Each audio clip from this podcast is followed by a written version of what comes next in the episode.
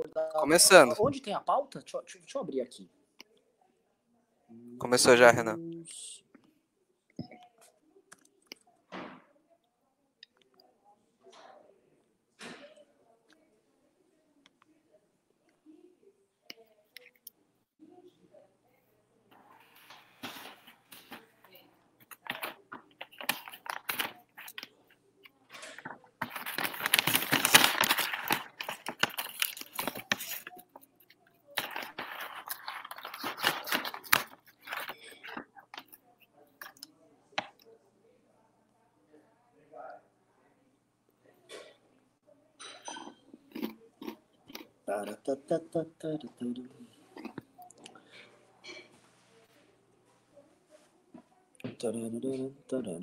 Bom, ah, já botou o título aí?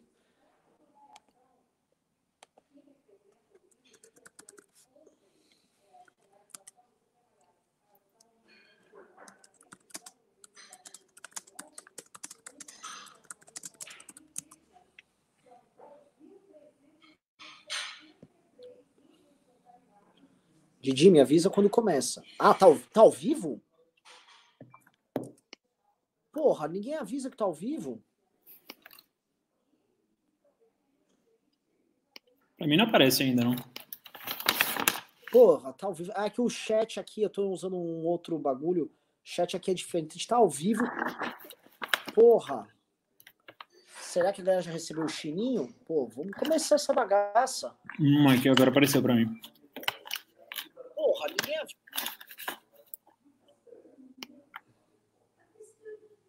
Nossa, Heitor ferrou, gente. Boa noite, meus queridos amigos aqui do MBL News. Estamos aqui ao vivo, é, sabendo que esse programa é um oferecimento de Chagas Bola. Você tá louco? Você tá a fim de enfrentar o tráfico da sua região? Vem com Chagas Bola. Com ele, problema da Gatunete, problema na sua van, ele resolve tudo. Lembrando sempre que o pagamento tem que ser sempre à vista e sempre em dinheiro, senão você toma tiro no pé. Chagas Bola, lembra do nosso lema? É, pintou o problema, vem que eu mato no peito. É isso aí. Já fiz o merchan mais cedo do Tatuísta Teixeira, então o Tatuísta Teixeira também fica, fica por conta, tá? Hoje estamos assim num dia, mais um dia assim, é, um dia morto, eu diria, da Pax Bolsonariana, né? Momento de Bolsonaro após tomar uma entubada do Queiroz. Ele está quietinho, está na dele, está até fingindo que é presidente da República, está, vamos dizer, calmo, né? Deve ter tomado uma maracujina, porque, ah, enfim, ele quer preservar seu governo e aparentemente já deve ter percebido que essa estratégia de ficar arrumando briga com todo mundo a todo tempo, o tempo todo, não é exatamente o caminho mais inteligente para se preservar no poder, ainda mais com o bumbum exposto no meio da rua e com alguns de seus coleguinhas, como Vacef e Queiroz, com uma vontade, com a, com a língua coçando para falar. Né? Então ele resolveu se calar e aí ele está reconfigurando o governo dele. E esse é o tema que eu, do tema que eu ia tratar aqui. Tá? O título que está aqui na live é Gado em Pânico, Perderam a Mamata? Mas eu ia pedir pro Heitor, assim, né? Quando você faz o título, não coloca o MBL News primeiro, Heitor, porque aí a pessoa, quando bate o olho e vê o MBL News, ela já não chega direto na notícia, ela tem que chegar na notícia. Então esse título não está exatamente bom, tá? Peço desculpas aí. Mas ah, o que que acontece, tá? Para vocês. Eu estou acompanhando a nomeação do Feder e ela faz parte de mais um passo que o Bolsonaro vem tentando dar para acalmar o seu governo e para também, enfim, soar minimamente civilizado perante os demais. Então ele chamou o Feder, que é um, é um cara que a gente conhece bem, tá? O Feder é, um, é uma pessoa, eu tenho, já, já me encontrei com o Feder algumas vezes, é, ele é dono do ranking dos políticos, é da Multilaser, vem fazendo um trabalho competente ali na Secretaria de Educação do Paraná, tem uma perspectiva é, de, edu- de educação pública um pouco diferente da, por exemplo, do Rossieri, que é o de São Paulo. Já conversei sobre educação com ele, ele é apaixonado pelo tema mesmo, sempre sonhou em ser ministro da educação e aparentemente ele será um ministro. Por que eu tô falando que o gado tá em pânico? Por que eu falei que o gado tá assustado, que o gado tá com medo? Porque ali era um feudo do bolsolavismo, tá?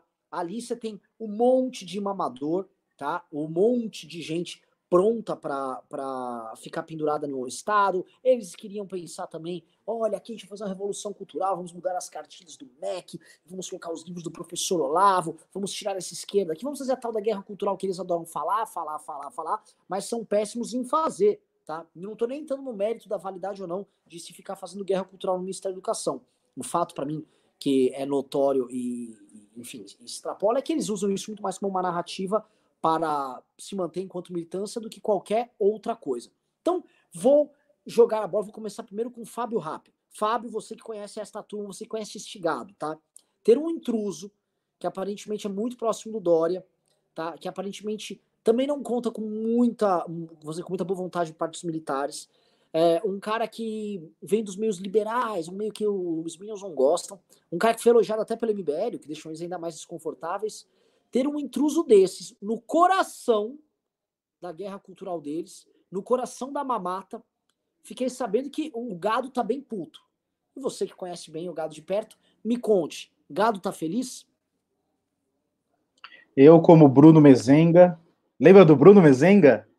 Eu, como o Bruno Mezenga, é, toco o gado em alguns grupos. Então, realmente, eles estão é, bastante incomodados, porque provavelmente a mamadeira de piroca continuará nos livros é, infantis das nossas escolas. Então, eles estão uh, já compartilhando memes para tomar cuidado, etc. e tal. Agora, tem um ponto interessante aí. É, não é só a, a, ala olavista que não quer o indicado, mas é a ala da, dos militares também. Então, esse cara, se é, for empossado no cargo, ele vai sofrer pressão dos dois lados, porque temos que lembrar que havia um outro, ah, ainda há, né? Não, não está descartado, a possibilidade de um professor do ITA ser indicado como ministro da Educação. O que eu não estou dizendo que seja um nome ruim, até acredito que seja um nome interessante. Não sei se ele tem é, uma habilidade com a gestão da educação. Como professor, sim, é um professor do, do ITA, é, é, inegavelmente é capacitado é, na área docente, né? Tendo em vista a, a, a instituição. Agora, é fato que esse indivíduo que está sendo indicado, ele é um indivíduo muito mais capaz para dialogar com todas as frentes, inclusive com a esquerda.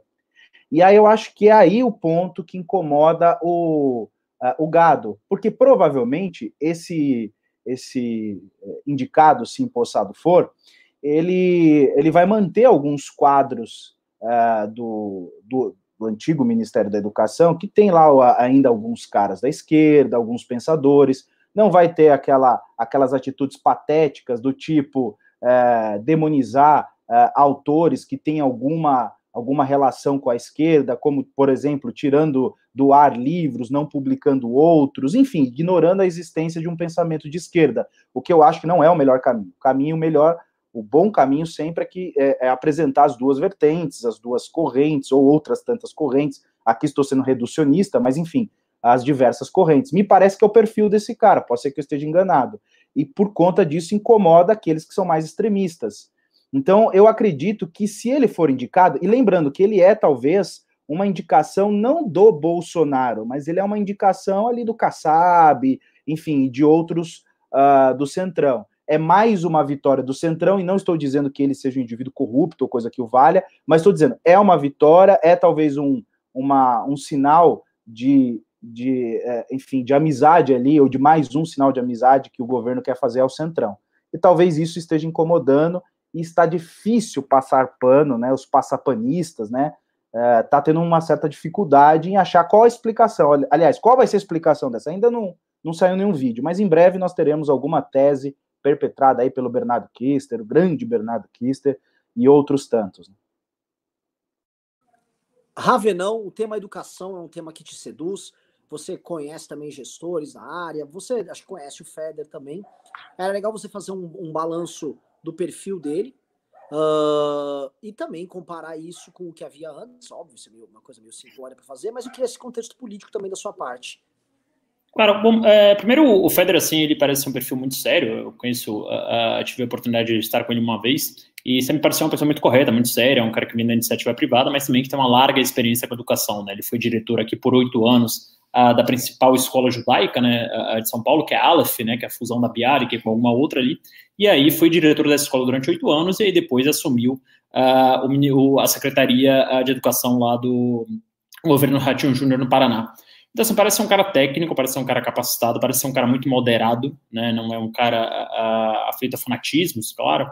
É, ele tem uma ligação muito forte com aquela página Ranking dos Políticos, uh, cujo sócio dele, Alexandre, é quem toca. Um cara que já foi atacado, inclusive agora, por uma questão tributária boba, né, que falaram que ele estava com uma fraude fiscal e que estava com um processo criminal. De fato, a Fazenda do Estado de São Paulo abriu um processo criminal contra ele, uh, mas foi uma discussão ali fiscal sobre compensação de crédito, nada grave, absolutamente grave, nada que o desabune uh, para estar nesse cargo, né? Muito diferente do Decotelli, por exemplo, que mentiu o currículo inteiro. Agora, sendo do ponto de vista político, né? É, eu acho que é um grande erro do Bolsonaro, sendo muito sincero, né? Porque nesse momento ele está precisando uh, de sustentação política perante a sociedade e uh, os seus fãs, né? Os seus, a sua base de apoio certamente não gostou da indicação, né? Você vê aí uh, tweets do próprio Alan dos Santos, né? Principal jornalista aí do governo, o blogueiro do governo, falando aí, o Federer, mais um episódio do Comando Maluco. O ministro Luiz Eduardo Ramos, Braga Neto conseguiram o impossível, fazer o povo ter pavor das Forças Armadas. Então, assim, está é, tá desagradando a toda a base uh, uh, mais radical, todos os bolsominions, né, todos esses, esses fanáticos aí que restaram ao governo, ao passo que não vai agradar as pessoas moderadas, né? Porque o governo é todo um desastre em todas as áreas. Então, assim, politicamente eu acho um erro, porque você vai colocar um cara moderado que, número um, não vai ter capacidade de fazer nada, de executar nada, porque o governo é uma bagunça total, um governo que uh, não tem proposta, não tem plano de governo, nada vai para frente, tem ciúme de tudo, tem ciúme de todo mundo. É, é um cara que é, é, joga um pouco da sua reputação no lixo, né? Ao se aliar a um um governo extremamente incompetente, um governo que provavelmente tem ligações fortes com milícias, um governo, uh, enfim, que tem todos os problemas aqui que a gente comenta quase que diariamente. É, claro, eu entendo também o lado dele, ele fala que tem uma missão com as crianças do Brasil, acho isso muito nobre, mas eu acho que é um erro, pessoal, ali do ponto de vista de carreira, do ponto de vista de legado. E para o governo Bolsonaro também não me parece agregar, então assim, eu realmente não entendi isso, não sei se é, é, somente aquele aceno de paz, como trouxe a capa da Veja, que foi publicada hoje, né, normalmente é, vai circulação a Veja Física no domingo, que o Bolsonaro estaria fazendo ali um acordo de paz, tanto com o Supremo Tribunal Federal, quanto ah, com o Congresso, né, então estaria tirando aí os maluquinhos ah, do governo, né, ah, e agora sobrariam aí principalmente o Ernesto Araújo e o Ricardo Salles, que já foi aconselhado a tirá-los, né, para manter um clima total de paz ao governo, e o custo disso é, é, é, amassar as bases, né, sair das bases, se desconectar com as bases, que é o que o Frei Beto comentou lá no seu livro, que foi o principal erro do PT, né, abraçar o MDB, abraçar a, institucionalidade e abandonar suas bases, né, então para mim o Bolsonaro está cometendo esse erro uh, do ponto de vista político, e eu sinceramente não vejo uh, com bons olhos do ponto de vista político. Do ponto de vista técnico, é realmente eu sou um ferrenho crítico, e eu confesso aqui que às vezes eu procuro coisas para criticar o, o, governo Bolsonaro, mas do ponto de vista técnico não tenho uh, nenhuma crítica a fazer ao Federer. Né? Também não, como eu disse, é um cara que eu conheço, tá? É, confesso que não acho que ele deveria ter feito isso com o currículo dele. Eu acho que é um erro, porque ele vai ser perseguido e ele vai ver que a maior parte dos ataques não virão da imprensa, não virão da esquerda, os ataques virão do próprio governo, virão dessas estruturas instaladas, inclusive dentro do ministério dele, que é a Turma Lavista, que é uma gentalha que não tem compromisso algum com melhoria em educação, estão cagando se criança brasileira vai melhor no ranking do Pinza, estão pouco se lixando se escola tá tendo. Não, não, não, não, não, não, não, não. O que eles querem é utilizar a educação como pivô para eles criarem um discurso sobre guerra cultural, que eles também não vão executar, como bem diz o Ricardo, esses caras não, não fizeram nada nesse sentido, e eles só vão fazer isso para ficar gritando comunista para lá, comunista para cá. Mas o que me, me impressiona é, que é o seguinte: o que eu tô sentindo que vai rolar é algo similar com o que o Lula. Eu não acho que vai funcionar, tá, pessoal? O Andreasa veio aqui na terça-feira e ele também falou isso e eu acho e eu queria compartilhar com vocês. Eu não acho que funciona, mas eu acho que esses caras vão tentar durante um tempo, especialmente quando agora a crise do Queiroz tá para eclodir coisas novas, tá, tá para eclodir coisa contra o Carluxo, contra o Flávio, contra o que é, a questão do Queiroz também, as milícias digitais, tem muita coisa para sair. E o Bolsonaro está aqui naquele famoso silêncio antes da antes da do, do estouro. Sabe quando você o mar, a onda volta assim, você tem o mar vai, aí você fala: "Nossa, tá calminho o mar". Quando vê, na verdade ele tá puxando a maré para uma onda muito mais forte. O que está acontecendo é hoje, o Bolsonaro está silencioso, aguardando vir a trolha, aguardando vir o problema. Mas não que ele não tente, nesse ínterim, tá? aplicar um modelo de governo, que eu acho que é, o, é a única forma de a única salvação que ele tem, que é compor com o Centrão, que é ouvir um pouco os militares, afinal o Mourão é vice, que é tentar parar um pouco com essa guerra toda, que é calar um pouco as milícias digitais, até porque esses caras estão com medo de encana, não estão achando, não, o mar não tá para peixe para eles. E ao, ao, colocar um ministro que vai tentar, vamos assim, tocar aí as coisas com rigor técnico, que eu creio que ele será sabotado, né? O que a gente vai ver ao meu ver, é esta turma, essa turma que opera nos bastidores para eles, né, essa turma do gado ali, eles jogando e trabalhando aos poucos para desgastar ele nas redes sociais e vão, vão sabotando ele até o momento que eles tirem. A gente já percebeu que não existe isso no governo Bolsonaro de ah, não, pô, o ministro entrou, eles vão querer tirar ele em um mês. Vão, vão. Fizeram isso com o Nelson Taik, né? Eles fazem isso. Vão, tiram, destrói a reputação, cospe o cara e não estão nem ligando. Tá? Eles são bárbaros. A gente elegeu, a gente tem que sempre entender. Nós elegemos os ostrogados. Né? Uma tribo de bárbaros não afeitos ao convívio social, tem que ser retirados, inclusive, do bom convívio político, porque eles não estão dispostos a fazer política. Mas eu quero ver o que vai rolar. Outra coisa que eu queria pedir pra galera que tá assistindo. Galera, seguinte, tá? Precisamos de pimbas precisamos de like. Like pra trazer gado pra cá. Tem nada de like aqui. Mandem, desçam o dedo no like. Trrr, fritem o like. É dia de pauta fria. Cara, dia de pauta fria é o dia que a gente faz as melhores reflexões, tá? Então, hoje é dia da gente ter reflexão boa com o Marcelo boa reflexão, Fábio, a gente sair enriquecido e pronto para derrotar este gado mais uma vez. Então, deem o like, mandem pimba aí. Eu vou continuar essa rodada aqui sobre essa questão do ministro da Educação. É, é, o gado, o, o, o voltando para o Fábio, voltando nessa questão, vocês, quanto tempo vocês acham que demora para começar os ataques, para destruir, para tentar derrubar? Vocês acham que o Feder dura no cargo? E na questão da, do gado, vocês também acham que o Bolsonaro pode, por querer segurar o gado, dando cargo para eles, eles ficarem mamando na máquina pública, mama, mama na tetinha, e enquanto isso eles ficam quietinhos, espera o tempo passar para tentar ressurgir das cinzas em 2022? Eu acho que é possível. Essa sua, essa sua reflexão, ela, ela faz sentido, né? Aliás, agora só resta isso ao Bolsonaro. Compartilhar os dividendos aí financeiros, né? Com a sua base. Caso contrário, o ataque vai começar é, a, ser, a, a, a, intensificar contra ele. Agora, tem um núcleo duro ali que eu acho que não tem volta. Esses caras vão morrer abraçados com o Bolsonaro. Exemplo, Bernardo, Alan. Essa galera eu acho que, que não, eles não estão ali é, para ter um cargo. O dinheiro que eles já recebem, seja pela via direta né, do YouTube, digo, ou indireta, quando de alguma maneira o dinheiro do governo chega até eles, eu acho que tá bom para eles. Esses caras não vão abandonar em hipótese nenhuma o Bolsonaro. Agora, existem algumas pessoas, alguns outros influenciadores que de fato só são apaixonados, que vai começar a contestar.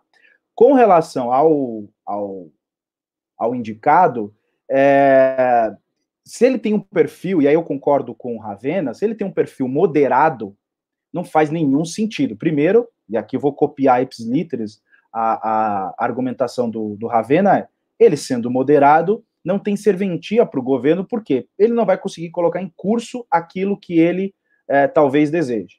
Segundo, ele vai ser alvo, porque ele vai começar a bater, dar murro na ponta de faca, vai começar a ser alvo de ataque do próprio bolsonarismo e do olavismo. Não sei se esse cara tem estofo para aguentar, então talvez ele espane e saia, tal como aconteceu com, com outros aí no governo e sai com a reputação é, manchada, talvez ali algum escândalo pessoal vazado, que esse é o perfil dos bolsonaristas, né, dos olavistas, é pegar alguma questão pessoal e começar a explorar, que não tem nada a ver com a questão do cargo, para tentar deslegitimar o indivíduo.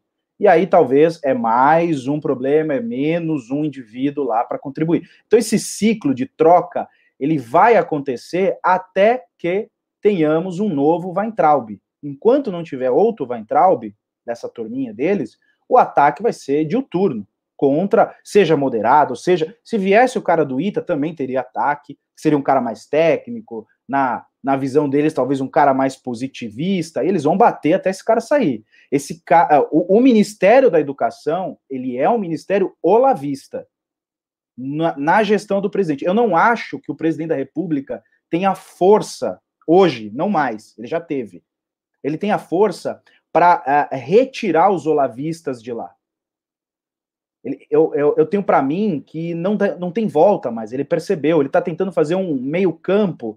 Eu não me lembro se foi você, eu acredito que sim, naquela live que nós fizemos na sexta ou sábado, ou, ou perdão, domingo, eu acho, é, em que você disse o seguinte: o que ele está tentando é sobreviver até 2022. Então ele vai ceder um pouco para o Centrão, ceder um pouco para o Lavismo, e vai nesse jogo, cedendo e tocando o governo. Não vejo mais essa força de apaziguar os olavistas. Os olavistas querem uh, o Ministério da Educação, que é o que está claro, uh, o Ministério, o, o, a chancelaria, né? Então eles vão bater até a última para segurar o Ernesto ou algum outro, e não se enganem, tem outros olavistas é, na carreira, não é só o Ernesto. O Ernesto é o mais louco, mas existem outros que são loucos.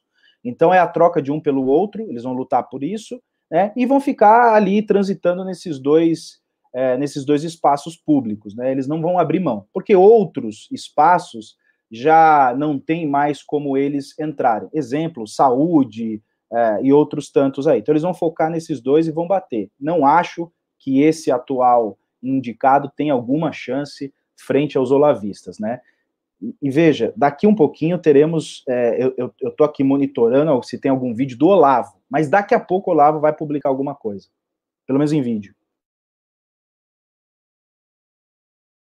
E aí, Ravenão, você acha que o Feder dura ou você acha que a turma do Olavo vai, vai passar o facão nele logo mais? Renan, sinceramente, acho que o Bolsonaro não dura, né? É, era mais essa, essa, coisa maluca aí, já está no terceiro, quarto ministro da Educação, né, em um ano e meio, um, acho que um recorde, a, a pasta é, é, nunca teve rotação tão alta, mas você vê também isso acontecendo em praticamente todas as outras pastas, né? Saúde também com rotação muito alta, como você bem falou. É, você sai, sai o Mandetta, entra o Taish, sai o Taish, entra o, o general Pazuello, uh, interinamente, né? Então até hoje está sem ministro a pasta. Uh, é um padrão que se repete assim é, por exemplo, na cultura, a cultura sai Roberto Alvim, entra a, a, a Regina Duarte, aí sai a Regina Duarte, fica sem titular, a embaixada dos Estados Unidos, ele ficou tentando indicar o Eduardo, não conseguiu indicar ninguém, está sem embaixador nos Estados Unidos até hoje. Então, assim, é, é, eu acho muito improvável que o Federer vá durar muito tempo, porque eu acho muito improvável, primeiro, que o governo Bolsonaro ah, vá durar muito tempo, né? Então, ah, por uma dedução lógica, eu já acho que o Federer vai sair. Isso à parte, eu acho que em algum momento, é, não, não, a psique dele tão profundamente para emitir opinião mais uh, embasada, mas uh, qualquer pessoa em algum momento se sente ali como se sentiu o Moro, né? Perde a paciência e não aguenta mais tantos ataques, é atacado com tanto afinco aí pela fanbase bolsonarismo. Né? Então, é, você vê hoje os blogueiros oficiais do governo, aí, o, o Rodrigo Constantino, o Alan dos Santos, etc., é, voltaram as armas pro cara, né? Quer dizer, o cara nem entrou. E qual o crime do cara? O único crime dele é não ser olavista né, para essas pessoas, né? Porque assim, é, o cara fez nada demais. Veja bem, o cara doou 250 mil reais para a campanha do Dória em 2016. Qual era a alternativa ao Dória aqui em São Paulo? Nem existia bolsonarista, nem, nem se os caras quisessem ia ter um candidato bolsonarista para ele doar, sabe? Então, assim, era o Dória, o Russomano, é, é, é, enfim, esse pessoal de sempre, o PT com Haddad, etc. O cara foi lá e doou 250 mil reais para o Dória, que certamente era a melhor alternativa naquele momento. E aí fica sendo atacado por isso. Na verdade, o, o grande crime dele é não se guiar por esse uh, guru astrofísico, astrológico, sei lá o que, que fica lá na Virgínia uh, falando um monte de bobagem, falando de uh, sexo anal e sei lá o que, que é o único projeto dele que é, é o único projeto que ele tem para o país, né? Então, assim, eu realmente, não, de novo, volto a dizer, é, como o pessoal fala, né? Acho que ele não orna com esse governo. Ele não orna, né? Ele é muito sério, ele é muito é, correto, ele é muito técnico para estar onde está. Acho que é, esse governo tem muito mais a cara do Vélez Rodrigues, que era um cara que sequer sabia falar português, chegou lá no quarto mês de mandato, ah, não conseguiu nem apresentar um plano para educação, só apresentou ali uma carta de intenções, levou aquela lacrada homérica da Tabata Amaral, que todo mundo lembra, e foi demitido logo em seguida. E aí vem o, o Weintraub, que também ali não, não, tem ideia de liturgia do cargo, só sabe ficar abrindo guarda-chuva e falando que, é, fazendo aqueles shows pirotécnicos e teatrais, falando que tem que prender ministro, etc. Não tem também nenhum projeto para educação. Então, assim, me, me, parece muito estranho, né? Parece, é, sei lá, aquela coisa ali que você está, sei lá, num, casamento ali, mas você tá com tênis de corrida verde, sabe? Tem, tem uma peça ali que não combina com todo o resto, velho. É um um cara razoável no governo Bolsonaro, ainda mais na pasta de educação, não combina, não faz sentido. Os razoáveis já saíram todos. Quer dizer, o Moro já saiu, o Mandetta já saiu, tal, agora só sobraram os bloquinhos, só sobrou mesmo é, é Damares, só sobrou é, Ernesto, só sobrou Paulo Guedes, só sobrou é, é, o, o, qual é o outro lá, o, o Ricardo Salles, enfim, só sobrou Salaia. É, só sobrou Salaia, assim, e aí o cara vai entrar no governo desse, acho que não, não faz sentido, nem combina, e acho que isso vai vai ficar muito claro ali e vão extirpar ele muito rápido. É isso que eu ia falar, viu, cara? Num governo que você tem Damares, você tem Paulo Guedes, né, um cara sério entrar nessa turma do campeonato, você tem que ser realmente. Leitura política não é muito o teu caminho, né, cara? O cara fala, caralho, mano, Paulo Guedes falou que vai privatizar outro trilhão toda semana. Isso aqui parece um filme, aquele filme da marmota, né? Toda vez repetindo aí. Se acalma, se acalma, homem. É, Renan, ah. só, só, só, falando aí do, do Paulo Palestra, ele falou, acho que há três ou quatro dias, que o Brasil iria ser completamente outro em 90 dias, né? E aí eu coloquei até no meu calendário aqui, vai ser no dia 30 de setembro, que isso vai, é, essa previsão vai acabar. E aí no dia 30 de setembro a gente vai ver aqui, vai piscar no meu calendário e eu vou perguntar aqui no News uh, se o Brasil se tornou realmente outra coisa, se os investimentos chegaram, essas coisas feiraram. Porque se o cara vive de falar essas bobagens, agora vai ser cobrado. Agora a gente vai ficar relembrando toda vez que ele faz uma promessa e não cumpre. Reforma semana que vem, aí vem reforma depois de um ano, é, 5 bilhões por corona, vem um tri. É, tem hora que tem que parar de ficar acreditando nessas palestrinhas. Né? Outro dia eu vi viralizando de novo um vídeo do, do Paulo Guedes é, falando sobre liberalismo, ah, demora anos para ser liberal, e realmente são palestras muito bonitas, são muito inspiradoras, né? Me lembro até aquele Érico Rocha, que promete, promete é, é você ganhar 100 mil reais em seis dias com coaching, né? Me lembra Bel Pesce, são histórias muito inspiradoras, é um grande palestrante, agora isso não serve para ser ministro de Estado, então, assim, é, é mais uma palhaçada do governo Bolsonaro, a história do Paulo Guedes. Mas, assim, eu queria abrir um pouco essa discussão sobre Paulo Guedes aqui, pessoal, tá? Porque, enfim, não estava na pauta, mas é importante a gente falar, tá? O, o, a galera tá acreditando até agora em Paulo Guedes, gente. Quando eu digo galera, assim, obviamente estou me referindo especificamente ao mercado financeiro e alguns empresários. Tem gente ainda nesta altura do campeonato que acredita nessa promessa que você viu. Ou quando saiu isso na imprensa, Ravena, eu falei, mano, é piada. Eu, eu postei no Twitter. Ele tá de sacanagem. Isso, obviamente, é uma sacanagem. É tipo, é, é, é, tiração de onda. É tipo, sei lá, o, o, é como se o Davi Luiz, né? Tava tomando os quinto gol do 7 e falou: Galera, vamos virar o jogo, tá? Galera, vamos virar. Não, não. Você vai esperar sair quantos gols? Sete? E, tipo, o pessoal tá nessa. Não, não, não. O Paulo, Paulo, Paulo Guedes é muito bom. Deputados federais, eu vi vários. Não, tal, papapá. Meu, eu tô vendo cada. Cara, eu, eu tô vendo assim, eu estou. Eu, eu falo aqui, eu estou perdendo um pouco o tesão com, com o Brasil. Eu tô perdendo um pouco o tesão. E assim, vou falar, se eu perder o tesão, meu irmão, o mundo acabou, brincadeira. Se eu perder o tesão, eu vou, eu vou, eu mesmo não, não vale a pena. É muita briga, muita treta, muita injeção de saco com um povo que só quer ser enganado. Tudo que o brasileiro quer é alguém que engane ele. O brasileiro é um eterno otário à procura de um malandro. Me parece que é isso. Me parece que o Paulo Guedes já se tocou, falou: deixa eu ver, eu não preciso fazer nada, nada. Eu só preciso inventar que eu vou arrumar um trilhão vendendo qualquer coisa. É, é isso, Paulo Guedes. O brasileiro só quer ouvir isso de você. Aí ele vai e tira assim. Não, porque o investidor vai vir, vai patatá e tira. Não, meu irmão, eu não, eu não consigo entender isso mais. Fábio Rap. Assim, se é uma pesquisa que mostrou que a reprovação ao Paulo Guedes explodiu. Uma Ravena deve ter visto, você também viu, Fábio assim, a reprovação ao Paulo Guedes surgiu. Só que nesses setores influentes, empresariado tal, os caras ainda tratam ele como um gênio. Fabião, que mundo é esse? Olha só, o que resta? É, é uma pergunta, o que resta? Não, não tem muita coisa mais nesse governo. Então, as pessoas estão se apegando num discurso bonito, numa palestra bonita. E, e esse fenômeno do coaching é uma coisa que se dá por conta disso. As pessoas estão na merda, as pessoas estão ferradas, estão sem é, é, perspectiva, não querem tirar ah, o bumbum do, do sofá e trabalhar, então é mais fácil acreditar que alguém vai resolver os seus problemas. E ele já sacou que aqui nós somos o país do personal trainer, do coaching, é, dama de companhia e por aí vai. A gente sempre precisa de alguém, é, é, sem alguém a gente não consegue fazer o básico. Então ele percebeu isso e começa a, a, a, a, a criar essas teses malucas. Aliás, na época em que ele falou que ia vender um trilhão de, de imóveis, eu disse: olha, é possível que tenha um trilhão de imóveis. A minha pergunta é: tem um trilhão de reais é, nas mãos de possíveis compradores que queiram investir no Brasil? Isso é um. um é, há um abismo de diferença, né? Eu me lembro que na ocasião, acho que o Ravena estava nessa live, ele até ponderou, não, mas tem os imóveis que estão assim, que estão assados, etc. Mas ainda que tivessem, estivessem disponíveis, eu acho que não tem comprador para isso, né? E de outro lado, uh, o, o Paulo Guedes, ele é um cara que acho que se rendeu a essa, a essa onda aí de, de mitagem. Então ele, ele já entendeu que é isso mesmo, ele vai falar para um núcleo pequeno e vai falar para aqueles que apostaram a carreira. Vou dar um exemplo aqui.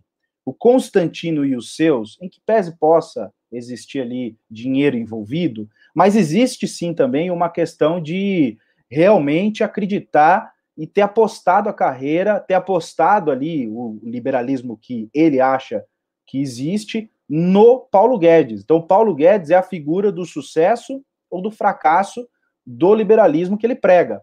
Então, ele vai apostar no, no, no Paulo Guedes até o fim, ele e os seus pares, que acreditam, eles acreditam que na figura do Paulo Guedes está o liberalismo, está o grande, a grande solução dos problemas do Brasil. Agora, o Paulo Guedes já começa a dar uma, uma certa flexibilizada, dizendo: olha, o liberalismo não acontece da noite para o dia, etc e tal. Mas eu acho que o Brasil vai mudar em 90 dias. Eu discordo do Ravena. Vai mudar. 90 dias pode cobrar, porque vai mudar. Só que a mudança vai ser um país de merda. Eu não consegui, eu estava tentando aqui achar um, um, adjetivo bonito, mas não consegui. Então eu vou no mais rasteiro. Nós vamos encontrar um pior país, vai ser um país sem educação, um país sem uma, uma estrutura e um plano de, de saúde, de reestruturação, é, sem economia. E por que, que as pessoas não estão ainda cobrando de uma forma veemente o Paulo Guedes? Porque ninguém entende de economia, ninguém entende bosta nenhuma de, eh, de economia. Então, por, por esse motivo, ele consegue ainda enganar o maior número de pessoas por um tempo considerável. É diferente de saúde. Não dá para enganar o cara com saúde. Se você não dá saúde, o cara morre. Se você não tem um plano social, o cara morre de fome. Se não tem um plano social adequado, o cara não tem emprego. Agora a economia, essa coisa macro de a ah, moeda, monetizar, isso daí a pessoa é muito abstrato pro pro homem médio, usando aqui uma expressão do Miguel Real. É muito abstrato. Você vai falar pro cara, oh, o dólar aumentou, o dólar caiu, foda-se, não, tem, não entendo nada disso aí, o que que muda? Então ele tá apostando na ignorância do povo. E aí ele tem frases de efeito, bonita, pega lá uma frase de Friedman, pega uma do Mises, joga no meio da, da palestra, coloca lá um porra, um tamo junto. E aí isso aí vai contagiando, isso vai isso, isso vai replicando e a galera gosta disso daí, né? É o que tem. Se você pegar efetivamente o que, que o Paulo Guedes fez listar em 10 linhas, você não consegue preencher. Agora, é, esse governo é um governo de discurso. Em discurso, realmente, ele é muito bom, isso é inquestionável, fala muito bem, é, tem, tem lá a, a, a, ele consegue dar uma aula de capitalismo em duas horas, né, colocar ele fazer a construção do mundo em duas horas, então ele é esplêndido. E isso é o encantador de cobras. Ele consegue deixar as pessoas ali hipnotizadas. Só que faticamente não faz bosta nenhuma. É o que é, é o Paulo Palestra, segundo o apelido dado aí pelo Ravena, é o Paulo Palestrinha. Então é isso aí. Não, não tem não tem mais o que o que o que, o que se comemorar nesse governo. Nada, nem ninguém. Não existe gente boa ali. Nem a Cristina, nem ninguém. Porque se a, se a Tereza Cristina fosse pica, já tinha dado um pé na bunda do Ricardo Salles, no meio da bunda dele. Mas também não tem condições. Enfim, tô Você sabe, sabe, que é ela? É a única que eu falo que eu defendo nesse governo por uma razão. Porque o setor dela, se não ter uma, se nós não tivermos uma pessoa cuidando do setor dela ali, literalmente aí você quebra o Brasil literalmente, é, ela não é uma, ela não é claramente uma ministra do governo Bolsonaro. É como ela fosse, ela é em posição da maior bancada lá, e ela tá lá, assim, ó, meu Deus do céu, lá veio o Ernesto tirar a venda pra China. Meu Deus, o Eduardo fritou hambúrguer. Meu Deus do céu, que, que ela tá lá, assim, ó. Né? Mas tem que vir a público, tem que ter culhão, quer dizer, ela não tem, mas enfim, tem que ter grelão, não sei o nome que te dá isso aí. Tem que vir a público, tem que falar, tem que expor esses caras, não adianta ficar ali cuidando do interesse, e veja, é interesse do Brasil, mas ainda assim, de, de uma, uma dúzia ali de, do, de pessoas do agronegócio e não expor esses caras. É hora de expor, é hora de dizer, olha, esse cara aqui está prejudicando. Manda um Twitter, dá uma indireta, a gente vai entender. Dá uma indireta, a gente replica aqui. Agora, não pode se acovardar. Não pode se acovardar. Marcelius Ravinos. É, o, o, acho que o Rafa tem, tem bastante razão, assim, né? É, acho que o Paulo Guedes, ele, daqui a pouco, ele vai estar com aquele fonezinho, assim, você viu, de, de, de coach de palco. Ele, ele é basicamente a BLPS, né? Pô, o cara fala, fala, fala, fala, não fez nada, fez nada, né? Aí você vai ver ali, é, o cara privatizou menos que a Dilma, né? É, e a Dilma, assim, ela privatizava envergonhada. O Paulo Guedes bate no peito e fala que privatizou tudo. É, eu, eu, eu, vi no Twitter outro dia, a Helena Landau, ela trabalhou no governo da FHC, né? E acho que ela era responsável por alguma coisa aí de privatizações. E aí é, teve algum, alguém de esquerda que falou assim: ah, você e o Paulo Guedes só, fala, só sabem falar de privatização como se fosse a solução das coisas e tal. Ela respondeu muito elegantemente, falando: olha, a diferença entre eu e o Paulo Guedes é que eu privatizei. então, assim, é, é, é, é, realmente triste, né? E, não é só o Paulo Guedes, é um governo inteiro construído só de narrativas, né? Você pega, pega a, o Ministério da Economia, quais foram as duas principais medidas ali que o, o Ministério fez? A primeira é uma carteira verde e amarela, né? Você vê até pelo nome ali que é um negócio narrativo, né? Um negócio é, não tem função real aquilo ali. É só para falar que a carteira vai ter a carteira azul e a carteira verde e amarela para quem é patriota. Né? Então, assim, é um negócio é, que na, na prática nem, nem foi colocado porque a MP é, expirou, né? E a outra era, que, que era mesmo, a MP da Liberdade Econômica. Olha que nome pomposo, que nome bonito. Alguém sabe quantos pontos de PIB cresceu com a MP da Liberdade Econômica? Nenhum. Né? Então, quer dizer, o direcionamento do Paulo Guedes é muito bom, a gente fala isso aqui sempre, as ideias dele são muito boas. Agora, isso não é suficiente para ser ministro de Estado, cara, isso é muito suficiente para ser um youtuber, para ser um palestrante. Pô, ele vai no, no, evento da XP, agora vai ter o XP Expert, né, que vai ser uma espécie de congresso XP que tem todo ano. Certamente vai dar muita audiência, porque ele fala muito bem, o discurso dele é muito é, é, é sedutor, é um cara que tem bastante conhecimento, estudou muita coisa. Agora, cara, o que, que adianta, né? O que, que adianta? É mesmo que você colocar assim um teórico de futebol, alguém que conhece tudo, que coleciona camisetas e que lê livros tal, no lugar do Neymar. Vai servir para quê? Imagina, você coloca ali um cara que, é, que estudou tudo lá para. Você tirou o Neymar, coloca esse cara. Que, que, vai fazer esse, esse cara? É a mesma coisa que o Paulo Guedes está fazendo. O Paulo Guedes ele devia estar na função do Neymar, e ele não necessariamente é, é, precisa ser um grande teórico de futebol. Acho que o próprio Neymar falou que não assiste futebol, aliás, é, é curioso até para essa analogia. Ele poderia ser um cara que não assiste futebol, poderia ser, por exemplo, uh, Monteiro Palocci, que, com todos os defeitos, com, sua, com a corrupção, com tudo que foi, conduziu bem a economia, tanto é que o primeiro mandato do governo Lula foi bastante razoável em termos de economia. Você fala, ah, é Ravena petista, Ravena petista, petista, caralho, eu tô falando de um dólar a 1,60, agora tá 5,5. É isso que eu tô falando. O Paulo, quando o Paulo estava lá, era 1,60 o, o dólar. Né? Então não vem falar, ah, Ravena petista, não. Mano, banco lucrando, todas as empresas lucrando, PIB crescendo 6%. Aí o cara sai, colocou o Manteiga, inventou aquele negócio de nova matriz econômica, o país foi um buraco, beleza. E o governo era corrupto e também foi se afundando cada vez mais escândalos e destruiu tudo. Mas assim, é, você pega o Palocci, que é um médico, foi um ministro muito melhor do que o Paulo Guedes. Então assim, você não precisa de um teórico ali. É, é, de novo, vamos pensar nessa coisa do Neymar. Não adianta você colocar o, o, sei lá, o cara que mais entende futebol, que mais estudou futebol, no lugar do Neymar. A função do Neymar é fazer gol. Tá? A função do Paulo Guedes é privatizar, não é dar palestra. A função do Paulo Guedes é arrumar as contas públicas, não é ficar deixando o trader empolgado. Não é ficar deixando o trader empolgado com os seus discursos. Tá? Então ele não serve, não serve para a função que tá, só não serve. Ó, Olha peraí, deixa eu dar, vou dar um curso para o Paulo Palestra. Olha só, quer virar coaching? Põe o óculos, eu tenho óculos de coaching, e ó, I get a feeling, e vai, cara, é isso. Ó, eu tem microfone de Júnior, né? Microfone de é, Júnior. Aqui, ó, eu tenho óculos de coaching, ó. Tá aqui com o headset. E aí, galera? Quem aqui é trader antifrágil e vai transformar esse Brasil no país cristão? E aí, galera? Atenção, sabe o que eu tenho nessa caixa aqui? O que, Paulo Guedes? Aguarda comigo. Equipe pode liberar? Atenção. Aí, mano, vem um cara igual o dono da Chili Beans, vem um cara pendurado, num, voando assim. Eu posso. Caixa. Eu consigo. é, eu posso. Eu tenho. Eu faço. Aí chega um cara, entrega uma caixa com ele. Você sabe o que eu tenho aqui na minha caixa? Aí ele tira um papel, música de tensão. Ele, pessoal, aí, aí, dentro dessa caixa tem algo que está dentro de todos vocês. Diz, o quê? O quê? Está dentro de vocês. Aí ele tira um papel assim, tá escrito na caixa. Esperança, sabe? Caras, ah! Não era uma Vamos mudar, não. vamos virar o seu, ó, mindset. mindset. Mudou. Olha, ó, Brasil corona, Brasil sem corona. Brasil, menos 9% no. Não, agora Brasil, mais 2,5%. Virou. Virou a chavinha. Virou a chavinha. Daqui 90 de... dias, Ravena, vira. Pensa, 90 dias, ó. Você acha que o Brasil está com crenças limitantes? Ah, eu acho. Eu acho que o Brasil, tá com, o Brasil tá pensando muito com a cabeça de alguém que tem um PIB de 0,9%.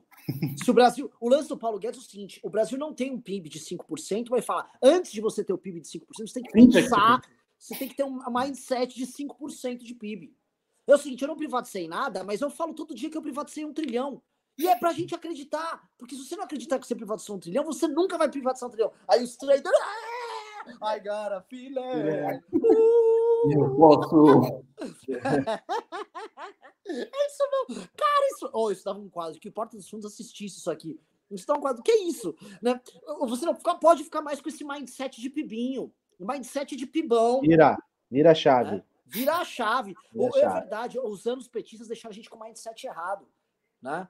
E é o seguinte: o cara tem que despertar. Ô, ô Heitor, pega o vídeo aí, saiu, vai, vai, vai, tá no shitpost, MBL. Tem um vídeo aí oh. do, do, do, do, um cara, de um coach mandando um cara gritar. Por não, favor, tem, cara. Tem é aqui na economia brasileira, aqui no PIB brasileiro. E no meio do meio fala assim: ó, peguem o meu livro, seja fodástico. Cara, isso é sensacional. Será que o Paulo vai sair do ministério, vai escrever aqueles livros, seja foda pra caralho. É, é isso. Transformando o Brasil num país foda. É, é ele, o, o poder do trilhão. Cara, eu sigo esse maluco aí. Quero que você olhe nos olhos de todos esses homens que estão aqui.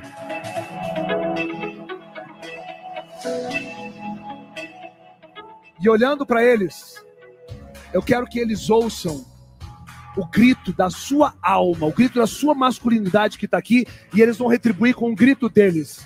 Me mostra do que, é que você é capaz, me dá essa voz, me dá, deixa eu ouvir isso aqui, me dá essa voz. Ah! Cadê o grito de vocês? Cadê o seu grito agora? Ah! Mais alto, mais alto! Ah! Entenda isso. Todas as vezes que você tiver dúvida em relação a quem você precisa ser, essa é a sua essência. É colocar a sua opinião, o que você acredita. E quando alguém meter a mão no seu peito, o que, é que você vai fazer? Exatamente isso. Eu quero que você olhe nos olhos. Ma Maravilha. Você sabe quem é o cara que estava em cima da cadeira e que ficou gritando, né? Aquele é o Brasil. Né? Aquele é o Brasil, né? Tipo assim, o Paulo Guedes, grite que você teve um PIB, o PIB de 5, de 5, se cresceu 5%, o cara, 5%! Grite que você privatizou um trilhão, um trilhão! E o resto são os traders em volta gritando junto, né? É isso! Olha, o, o governo Bolsonaro é um eterno coach quântico. É um eterno coach quântico, meu irmão. É isso. Tá? Com direito é à programação neurolinguística. Aqui achei, achei, achei, achei. Deixa eu ver se é esse. Pera aí. Ah, eu tô sem isso aqui, não, mas acho que é esse mesmo, velho. Acho que é esse mesmo. Vou, vou mandar aqui no, no chat pra, pra produção colocar. Ah, aqui. Esse também é muito bom, velho. Esse é muito bom, velho. É... Mas é isso, não. Paulo Guedes é um mestre em programação neurolinguística, né? É, em crenças limitantes, é um negócio assustador. Cara, ministro da, ministro da Economia é. O que eu falo? Yeah! Yeah! Yeah! yeah!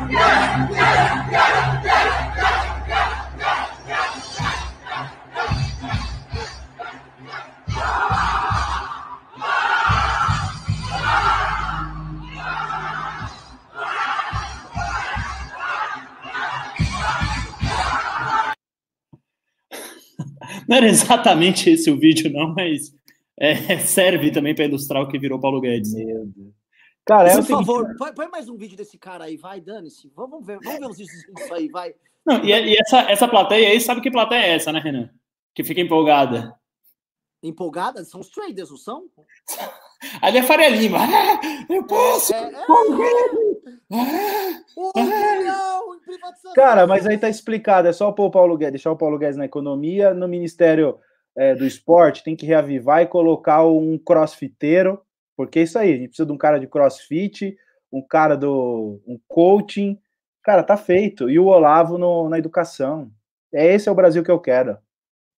Não, o, uma coisa que é verdade, precisa ser dita, é o Brasil ele foi tomado por picaretas de quinta categoria. É uma coisa que o Vila fala muito, são picaretas muito chinfrim. Então, sim, você vai ter coach quântico uh, importante, vai, né? Você vai ter o Paulo Guedes usando essa. Vai, tudo isso vai ter, tá? A única coisa que a gente não vai ter é seriedade. Mas todas essas coisas. É coach quântico, é nego fazendo acrobacia. Mano, a gente eu sempre gosto de lembrar, cara, tá? O, o, o, o nazista, a gente esqueceu que tinha um nazista em janeiro. A gente sempre esquece que a gente tinha um nazista, um nazista, que ele era um teatrólogo de esquerda, depois ele ficou de direita, ele se converteu, ficou de direita, e aí ele virou nazista. Quando é que houve essa conversão? O cara virou um nazista do nada.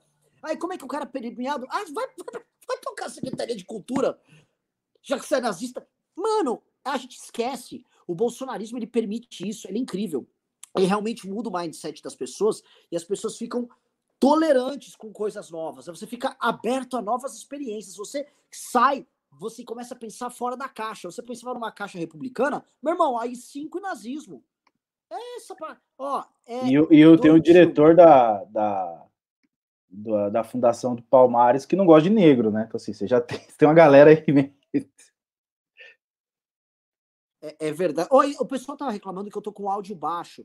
Hoje eu estou experimentando fazer o, o, programa em outro lugar, porque assim, a câmera é melhor. A câmera aqui, minha, tá melhor do que a câmera anterior, mas aparentemente o áudio é pior. Então estamos aqui num, num probleminha, tá? Se quiser, eu vou, vou tentar, eu posso, eu saio do programa e entro aqui com, com outro computador. Coisa que eu tô reclamando, ninguém manda pimba, programa com boa audiência, com coach quântico tal, uma pimba que, ó, pimba que mantém o MBL lutando, na prática, nada, nada, nada. Vocês não, vocês não nos amam mais, tá? já nos trocaram por coisas mais interessantes, como, por exemplo, uh, sei lá, o Felipe Neto organizando boicotes e tal. Outra coisa que eu queria falar com Renan, vocês, tá, vira sua chave, muda o mindset, vai vir, pimba. Temos boa audiência, pensa, reflita, manda energia, grita. Então você que está em casa nos assistindo, grita, eu posso mandar pimba! E manda e você vai ver que você vai conseguir. Aquela energia interna negativa que estava impedindo você de pimbar, ela vai sair. Você tem que lutar contra ela. Você vai lutar e aí você vai pimbar. Uau, eu acho que vai funcionar aí. Olha, uma boa. Tem uma energia que te coloca para baixo, que fala: você não será um grande pimbeiro. Você não vai conseguir pimbar no programa. Nesse programa é muito grande para você. Não, não é. Você é capaz de pimbar sim, tá? Está no, no, no, aqui no alcance dos seus dedos. Você pimbará e o pimba irá. Tá, pessoal? Uh, vamos lá. Outro ponto aqui, tá? É, eu, eu tratei hoje à tarde da questão do José Serra. Digite um, o público, se vocês querem tratar da questão Serra, e alguns desdobramentos que isso aqui vai ter. Mas uh, digite dois se vocês querem que a gente continue freestyle como nós estamos. Hoje tá uma live freestyle, tá gostosa ela sendo freestyle. Tá? Tomara que digitem dois, viu, Renan? Porque senão vão tirar nosso financiamento do PSDB, se a gente tiver que falar do Serra, então, putz, estou... Ah, é verdade. Oh, inclusive, o Heitor, coloca o, meme, do, o, o tweet do Constantino no ar. Ele parece que deu um recado a nós, hein? Sim. Cara, ele fala com mensagem. O Constantino é um cara muito, muito esperto, cara. Ele é muito agilizado. Né? Oh, o pessoal tá querendo um, hein? Quer que a gente fale do José Serra. Puta merda. Não, o dois virou o jogo. Você vê, ó, o pessoal não mudou o mindset, o, o Fábio Rapi. Os caras estão com a cabeça ainda muito limitada. Então, quer saber? Assim, ó, no meu exército de campeões, você não entra. Vamos lá, ganhou dois. Vamos ver, vamos ver, vamos ver. É, ganhou, ganhou dois. Um começou bem, mas o dois virou o jogo. Então a gente vai ficar aqui no freestyle aqui.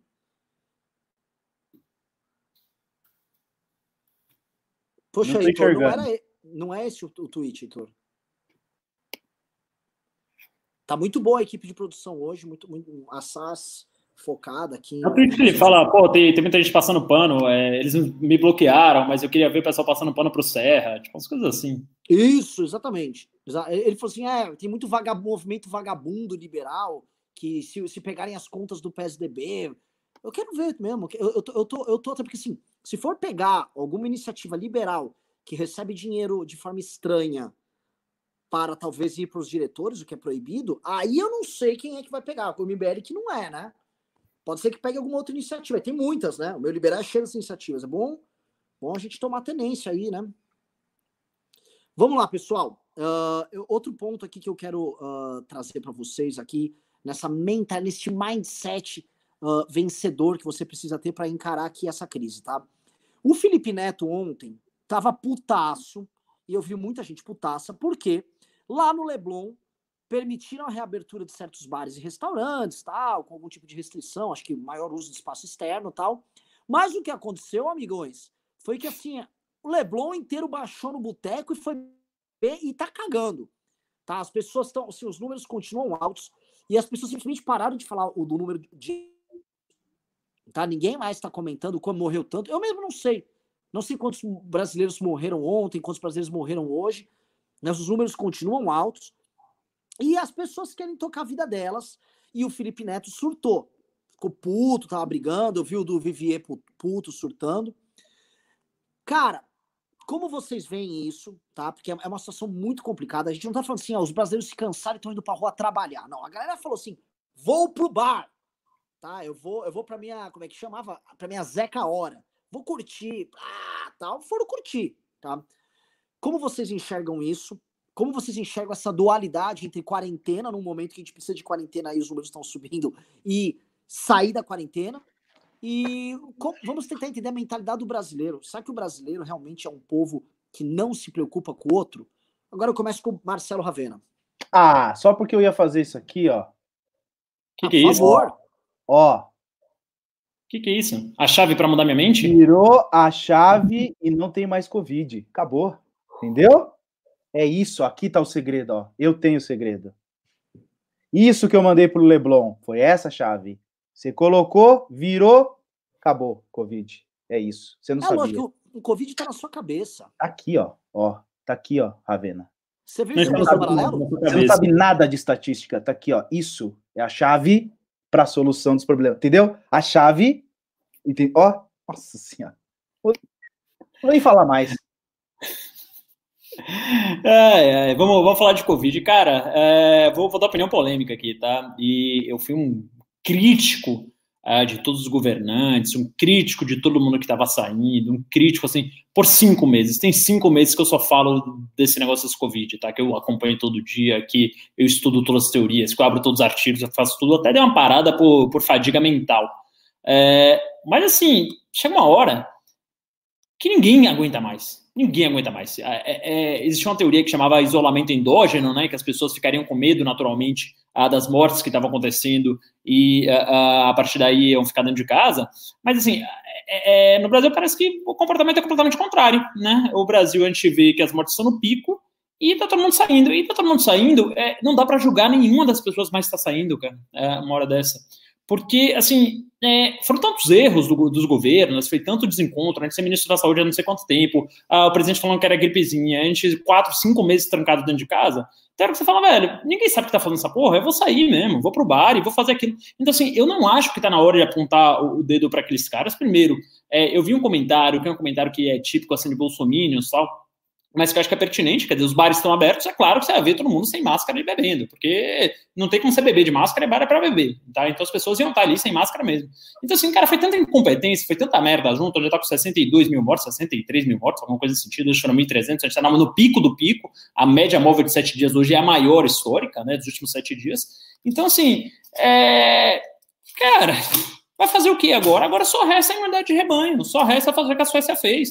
Já assumimos aí que já tem 60 mil corpos, não dá mais. Não dá mais. Hoje é impensável é, você falar que, ou você sonhar, você pensar que vai ter uma quarentena. Eu não estou querendo, querendo, estimular ninguém que está aqui assistindo, já são quase 5 mil pessoas, eu acho, 4 mil pessoas, deixa eu ver, é, 4.100 pessoas. Não quero estimular ninguém aqui que está assistindo a sair. Mas eu também não vou mais julgar, também não vou mais ficar enchendo o saco de quem está saindo, cara. Não vou mais ficar fazendo, me prestando esse papel, porque, cara, Ninguém está mais afim. É, é, foi, tentar, foi cagada atrás de cagada do governo. O governo é, trata tudo como se fosse uma brincadeira. O próprio Dória aqui, que era um cara que estava firme no combate à pandemia, agora falou: ah, quer saber? Foda-se, abre salão de beleza, abre todo mundo, deixa todo mundo aí uh, pegar essa gripezinha.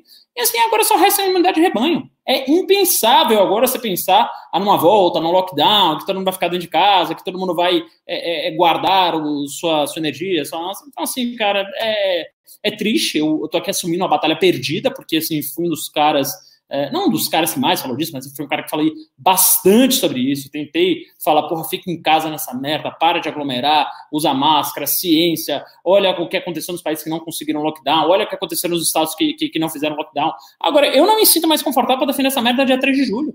Não me sinto, não me sinto, já, já, já deu, até minha paciência já acabou, velho. Minha paciência já acabou. Eu falo aqui, ó, ontem eu tava aqui na, na casa com seis amigos. Foda-se, velho, porra. Sabe, cansei também de, de ficar sendo o único otário dessa merda. Sabe, agora eu vou tentar pegar e, e, e é, é, me imunizar. Meu histórico de atleta deve me imunizar, deve me ajudar muito nesse sentido. E graças, é, é sei lá, algum esforço e algum mérito aí, é, é, os hospitais não estão mais tão lotados. Então, velho, é, é desanimador, é desanimador. A gente teve a pior gestão de crise de todas. E assim, eu tô batendo desde fevereiro nessa merda, falando, velho, faz um lockdown de um mês, faz um lockdown de um mês, você tranca todo mês, ninguém sai de casa, e, e aí depois é, você tem aí quatro meses para todo mundo ir pra praia, para beber, para se abraçar, para fazer suruba, para fazer o que quiser, né? Só que não, os governos ficaram, não, peraí, aí já é demais, peraí, fechar cabeleireiro já é demais, pô, não, academia não, academia é essencial, não sei o que lá é essencial.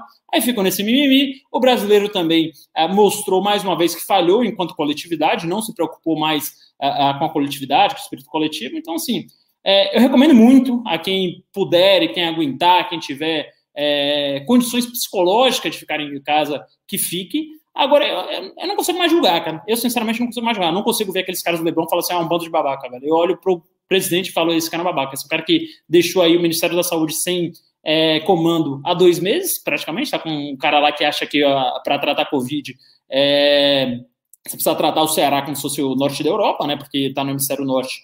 É, então, lá o, lá o clima é muito diferente. Então, assim, velho. Desculpa, assim, eu, eu tô sendo mais sincero. Não sei se tem gente me xingando nos comentários, não sei se isso aqui vai sair recorte, mas assim, eu, eu, não consigo mais, psicologicamente, eu não consigo mais ficar é, batendo e bradando contra as pessoas saem de casa, e falando, porra, fica em casa, deixa ser idiota, deixa. Velho, não, não consigo, não consigo. Fábio. É, não, mas eu, eu entendo o seu desânimo, eu compartilho dele em certa medida. A única coisa que me preocupa e aqui também, é, talvez partilhando com você, se há alguma solução, é o seguinte: as pessoas indo às ruas, tal como aconteceu no Rio de Janeiro, é possível que é, tenhamos um maior número de casos. Só que é, na, na, outra banda, muitos hospitais de, de, de, campanha estão sendo desmontados.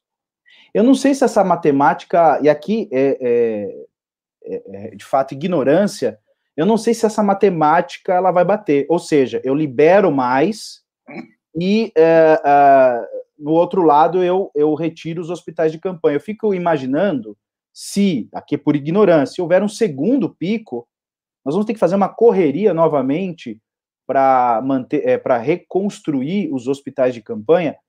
É, é, apenas nessa parte também concordo com você. Não vou julgar as pessoas que estão saindo nas ruas porque de fato já deu no sentido de, olha, poxa, eu tô aqui, tô aqui cumprindo a, a, a pseudo-quarentena, porque de quarentena a gente não teve nenhuma, né? Então, tô aqui cumprindo a pseudo-quarentena, mas estou olhando na televisão, o presidente é, fomentando que as pessoas uh, saiam às ruas, uh, pessoas estão saindo às ruas e não estão saindo só para trabalhar.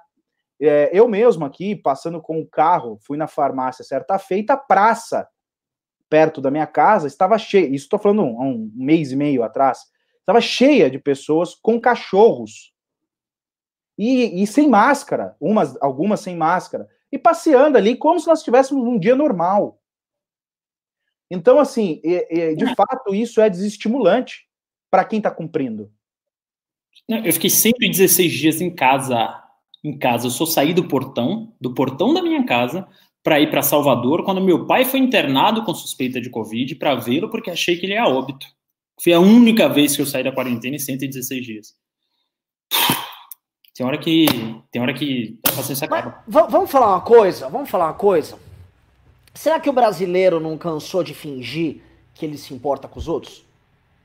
Tem isso também, né? Quer dizer, a, é, por exemplo, quando sai aquela primeira festinha a primeira aglomeração, aí saiu Djokovic, aí todo mundo é, condena muito, e aí saiu uma festa aqui em São Paulo tá, recentemente, e não vi dando repercussão nenhuma, acho que foi semana passada, assim, teve uma festa, rodou um pouquinho ali no WhatsApp, eu olhei o Instagram do organizador, é, não tinha ninguém mais revoltado, assim, acho que as pessoas pararam de ligar também. Acho que as pessoas completamente pararam de ligar. A gente está normalizando o absurdo. Isso a gente tem que estar muito claro. Esse governo fez com que nós absorvemos, absorvemos de uma, de uma certa forma, uh, num, numa velocidade mais rápida, absurdos. É, isso eu tenho como norte, ou como é, é, o início, o start, né, a, a, a, o termo inicial, aquele vídeo da, do Golden Shower. A partir dali, a gente começou a normalizar os absurdos. A ponto que, estou fazendo aqui o efeito borboleta.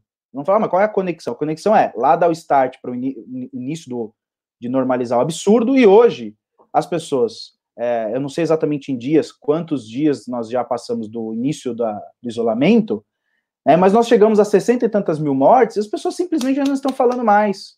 Acabou, tá bom, já deu. Então você já vê o presidente com um sanfoneiro nas suas lives, um sanfoneiro. Parece que a gente está num clima de festa. Tem um sanfoneiro. Assim, é surreal. Né? Então, assim, a gente ah, tá bom, é o jeito do presidente. É, aí você tem alguns governadores também malucos. Aí você tem aqui o Dória, que estava ali a, a, duras penas, tentando segurar ali, também tocou, tocou F. Então, assim, já normalizou, já absorveu. Tá bom, vamos, vamos normalizar essa bagaça aí. Pessoas vão morrer. Aí teve um prefeito aí de alguma cidade, não me recordo qual, aqui de São Paulo do interior, que vai abrir os comércios é, é, de uma forma absoluta e disse: morra quem morrer. Morra quem morrer. Como assim, morra quem? Acabou. Então, assim, nós, nós estamos num Brasil em que uh, pessoas, uh, usando aqui, parafraseando o prefeito, morra quem morrer, e tá tudo certo. As pessoas morrem de gripe, as pessoas morrem assassinadas, as pessoas morrem por acidente de trânsito. O que é morrer de Covid? A gente normalizou. O absurdo está normalizado nesse país e a culpa é exclusiva do presidente da República. Ele fez com que pessoas de bom senso, como por exemplo Ravena, se cansasse.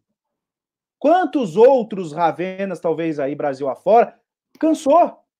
É uma luta que eu estou lutando assim para perder. Porque o líder máximo da nação está cagando para a população. Ele não tem, ele é um psicopata, ele não tem empatia nenhuma com ninguém.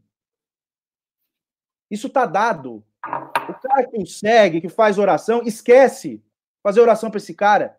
Esse cara não tem, não tem nenhum sentimento de altruísmo, nenhum. O mínimo. No meio de uma crise, o cara mete um sanfoneiro. Não dá para para para ter é, é, é, é argumentos racionais para combater. Esse cara é um verme. Esse cara é a escória da, da, da, da sociedade brasileira. Não, não dá, assim, é, a, a, paciência, a, a, a empatia com o político, para mim, acabou. Acabou. Esse cara, de fato, tem que terminar no Bangu. Esse é o destino desse indivíduo. Olha, o, o, você, assim, a gente abriu aqui uma, uma discussão que eu acho que é interessantíssimo. A primeira é o ponto seguinte: até que ponto esse, esse maluco com comportamento psicopático ele também não representa o pensamento de boa parte das pessoas? Eu vou falar por quê. O Brasil, historicamente, é um país que ele lida com a violência extrema e com os absurdos, com a pobreza extrema, com desigualdade extrema, de uma forma muito natural, tá? O Brasil é o país onde, por exemplo, um cara, isso historicamente, ele mora num, num morro, e ele lida lá com crime e tal, babá, não melhora necessariamente a vida dele, e depois, ah, o filho tá indo da escola, beleza, tal, se tá, tá, o traficante tá lá, não tá, carnaval é hora de festa, tal, e o rico também, ele vê o absurdo, ele tá cagando pra responsabilidade dele enquanto elite, e permanece. O Brasil vai sendo tocado, eles vão empurrando o Brasil com a barriga. E me parece que todo brasileiro, a sociedade brasileira é uma sociedade onde ela vai empurrando isso com a barriga. Então, assim, o Brasil já teve outros 60 mil mortos em oportunidade uh, distinta, que foram, por exemplo, todo ano temos os 60 mil mortos vítimas da, do, da violência urbana, da violência nas cidades. A gente tem, historicamente, até o número começar a baixar no passado, era 58, 63, 61, 59 mil mortos por ano. E a gente aprendeu a lidar com isso. Ah, tá morrendo gente aí, meio que se dane, tá? Essa é uma característica nossa. Essa característica, quando vê um gringo pra cá, e olha e fala assim, cara, esse país desses caras é muito estranho, né? Aparentemente eles estão sempre felizes, mas eles não são felizes, eles são muito violentos, né? O, o Sérgio Buarque de Holanda, por isso que eu falo que o livro Raiz do Brasil é fundamental, quando ele descreve o homem cordial, muita gente fala, ah, entendi, homem cordial é tipo esse lado bacana do brasileiro, né? Não é. O cordial, córdio, vem de coração, cardio, córdio, que é o coração. É o homem movido por seus sentimentos, e suas expressões em geral são dadas por sentimento. Só que não, é todo tipo de sentimento. Inclusive o sentimento de violência, a, a, a, o, o desapego e a raiva. Então o brasileiro, ele é assim, tá? Ele é muito bacana, ele te chama pra ir na sua casa, o brasileiro faz um churrasco tal, e o brasileiro também te dá um tiro. O brasileiro se, se livra das pessoas como, como lixo. Então essa é uma característica nossa mesmo, enquanto povo é uma característica subcivilizacional. Então, quando a gente vê aqueles caras no Leblon lá, o que eles estão falando assim, meu irmão, não é comigo, que se foda. Que se foda, dane-se. Não, esse problema não é meu. Não encham o meu saco. É isso que é, é, é, esse o recado que a galera tá passando. E olha só, eu não sou aquela fica em casa, fica em casa, se cuida. Não tô nessa vibe. Não sou patrulheiro, não sou pentelho. Acho que nenhum de nós três é. Nós defendemos essas políticas, são políticas que permitem que menos gente morra. Só que eu acho que o Brasil já tá fazendo a conta. Meu irmão, já fiquei muito tempo em casa pra nego morrer, tá? Quer saber? Que se dane, o presidente também tá dando foda-se. O mundo precisa andar. Agora, se isso fosse assim, uma discussão basicamente sobre preciso trabalhar e tal, uma coisa. Agora, balada. Balada é foda, né, cara? E se aglomerar pra curtição e tal, eu não consigo eu não consigo achar isso normal. E esse é o tipo de coisa que eu, quando eu volto, eu me lembro do. Amarrando todas as pontas aqui, tá?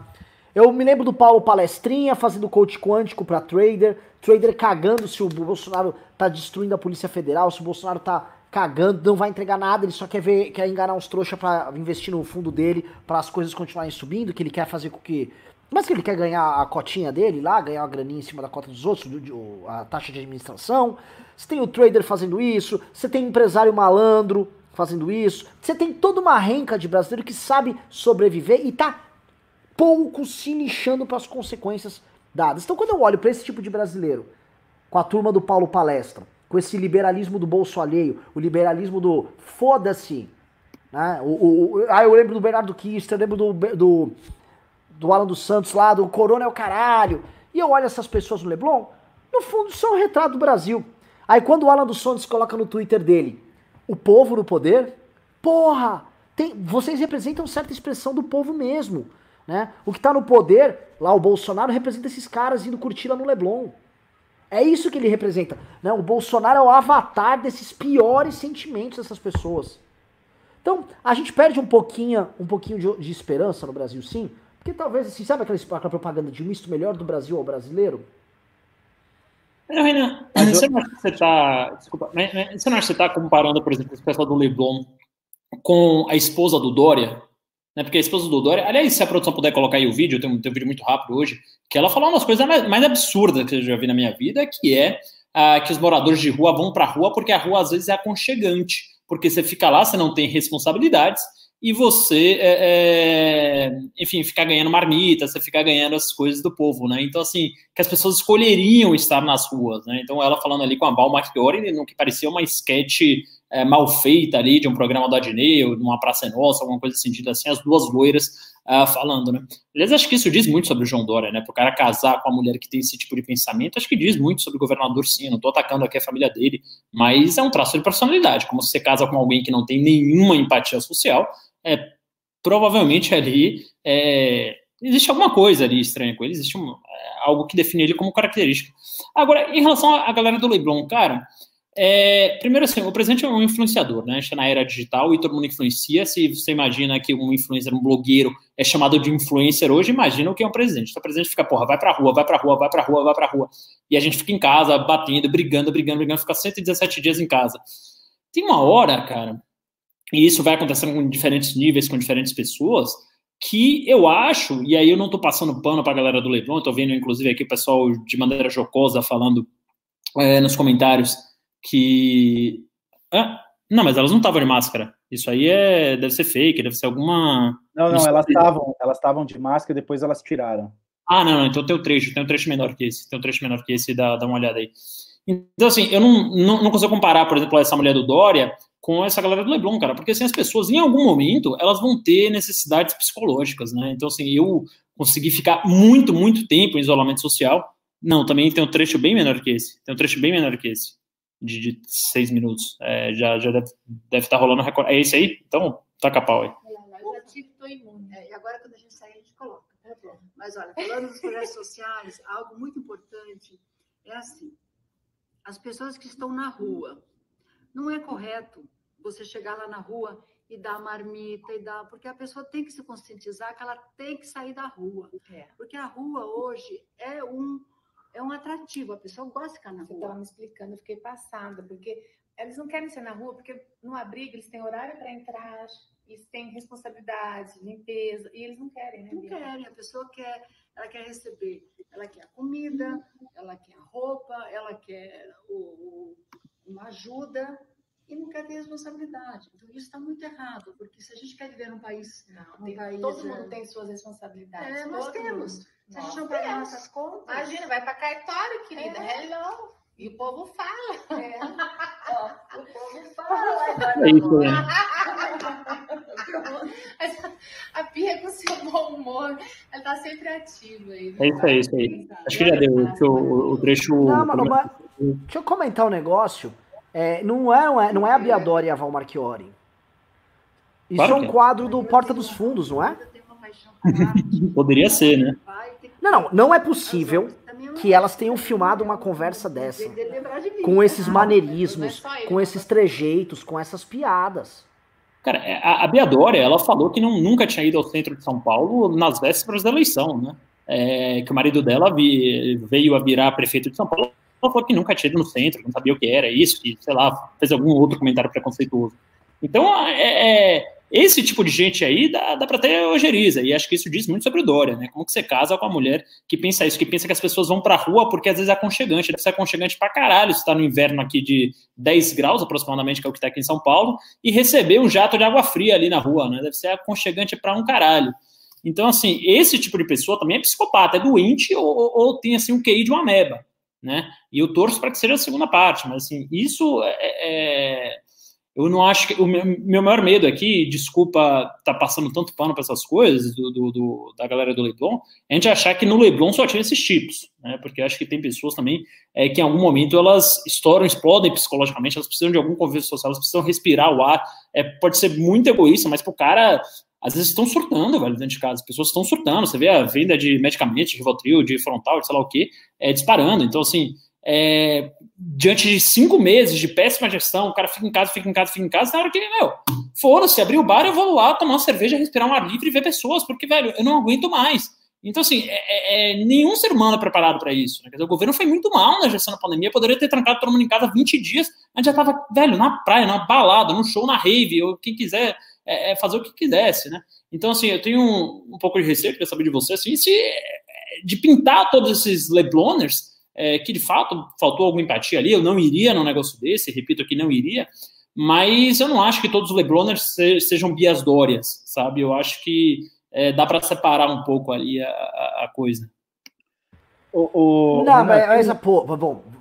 Desculpa, só, só para falar, tem um erro aí da, da, da cometido pela Bia Bia Dória, que é um erro é, rotineiro naqueles que aquelas pessoas que se propõem a analisar as questões sociais, as mazelas, né, sociais, em especial aí o, as pessoas que moram nas ruas, né, é, é no sentido de infantilizar essas pessoas, como se elas, é, a, a, olha, elas, nós precisamos criar nessas pessoas responsabilidades, como se essas pessoas estivessem ali na rua precisando de uma lição de moral.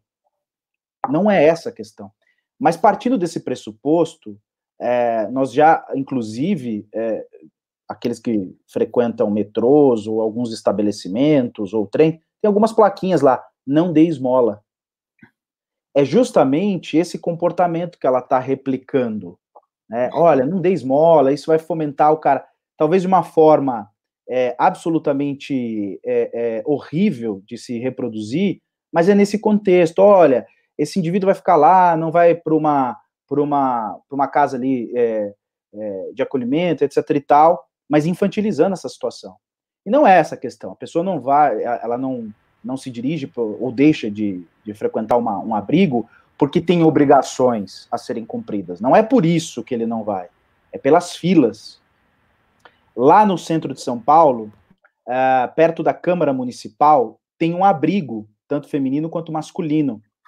Fi a fila uh, uh, que se faz no, no início da manhã e no fim da tarde, início da manhã, porque eles vão tomar café, etc., ou no fim da tarde, que é quando eles vão se recolher, é imensa. Então, é preferível, na, na visão deles, tentar correr para algum lugar, pegar alimento em outros cantos e etc. Ou talvez, como muitas organizações religiosas, na madrugada ou no início da noite, eles passam entregando alimento do que ficar esperando naquela fila e talvez ao final da fila ele não consiga receber porque o, o tanto de pessoas daquele dia já foi atendido. Então, existem esses problemas que é, fica claro que ela não, não conhece, desconhece, e ela reproduz, ela começa a reverberar esse tipo de comportamento, o que talvez muitos compactuam com isso daí. Ela está falando para um público que gosta de ouvir isso aí. Veja a comparação dessa dessa outra socialite que eu nem me lembro o nome. É, ai, se a gente não não cumpre as nossas responsabilidades, nós vamos para o cartório. Olha que loucura. Esses caras estão entre a vida e a morte. Ela está falando de cartório. Quer dizer, é, é assim, é, é, ela que cuida das questões sociais, no caso a mulher do Dória, de São Paulo. Então, assim, nós estamos mal assistidos em São Paulo, na esfera estadual, na esfera municipal, São Paulo, né? acabou de passar aí, é, é, provavelmente vai ser aprovada uma lei em São Paulo que diz, vai, vai destinar dinheiro para quem faz lives, em, em, artistas que fazem lives em, em, é, no YouTube. Né? Veja, veja o problema, a falta de, de, de, de, é, é, é, de enfim, de eu não quero usar empatia, mas a falta de, de, de gestão, vai, vou usar aqui a expressão do Dória. Isso faz com que pessoas como Ravena e outros fiquem indignados e falem, olha, sabe uma coisa? vou tocar o F, vou, vou seguir minha vida, vou pegar essa porcaria aí do vírus, me Mas é curar. É muito coxinha, né? Vou tocar o F. É muito coxinha, né? É muito coxinha, né? Sou um cara, eu não quero desmonetizar o vídeo. É a primeira vez que você tira o terno, né? Fala aí. É verdade. Hoje, eu tô, hoje eu tô de, de moletom e de pijama na parte de baixo, mas não vou mostrar porque é ridículo. Se, se tiver um pimba aqui acima de 200 reais, eu e o Fábio Rapp vamos mostrar nossos looks de pijama aqui completos. Tá? O que a gente tem na cintura para baixo. Eu também tô, eu também tô. ah, tô. puta, cara, eu vou dar esses 200 reais. Quero ver. Se tiver 200 reais, a gente mostra o look todo aqui. A gente mostra como a gente tá na parte de baixo. Mas, né? Pessoal, vamos pros pimbas. Ah. Vamos pros pimbas. Olha, esse assunto do Val Marchiori é maravilhoso, eu só queria avisar, tá? Chequem a filiação da Val Marchiori. Alguém checa a Val Marchiori no TSE, porque Socialite querendo cuidar de mendigo, não é a primeira, nem a segunda, nem a terceira pessoa com esse perfil que eu reconheço no debate público brasileiro. Val Marchiori pode ser que esteja aqui tentando construir aqui uma candidatura, hein?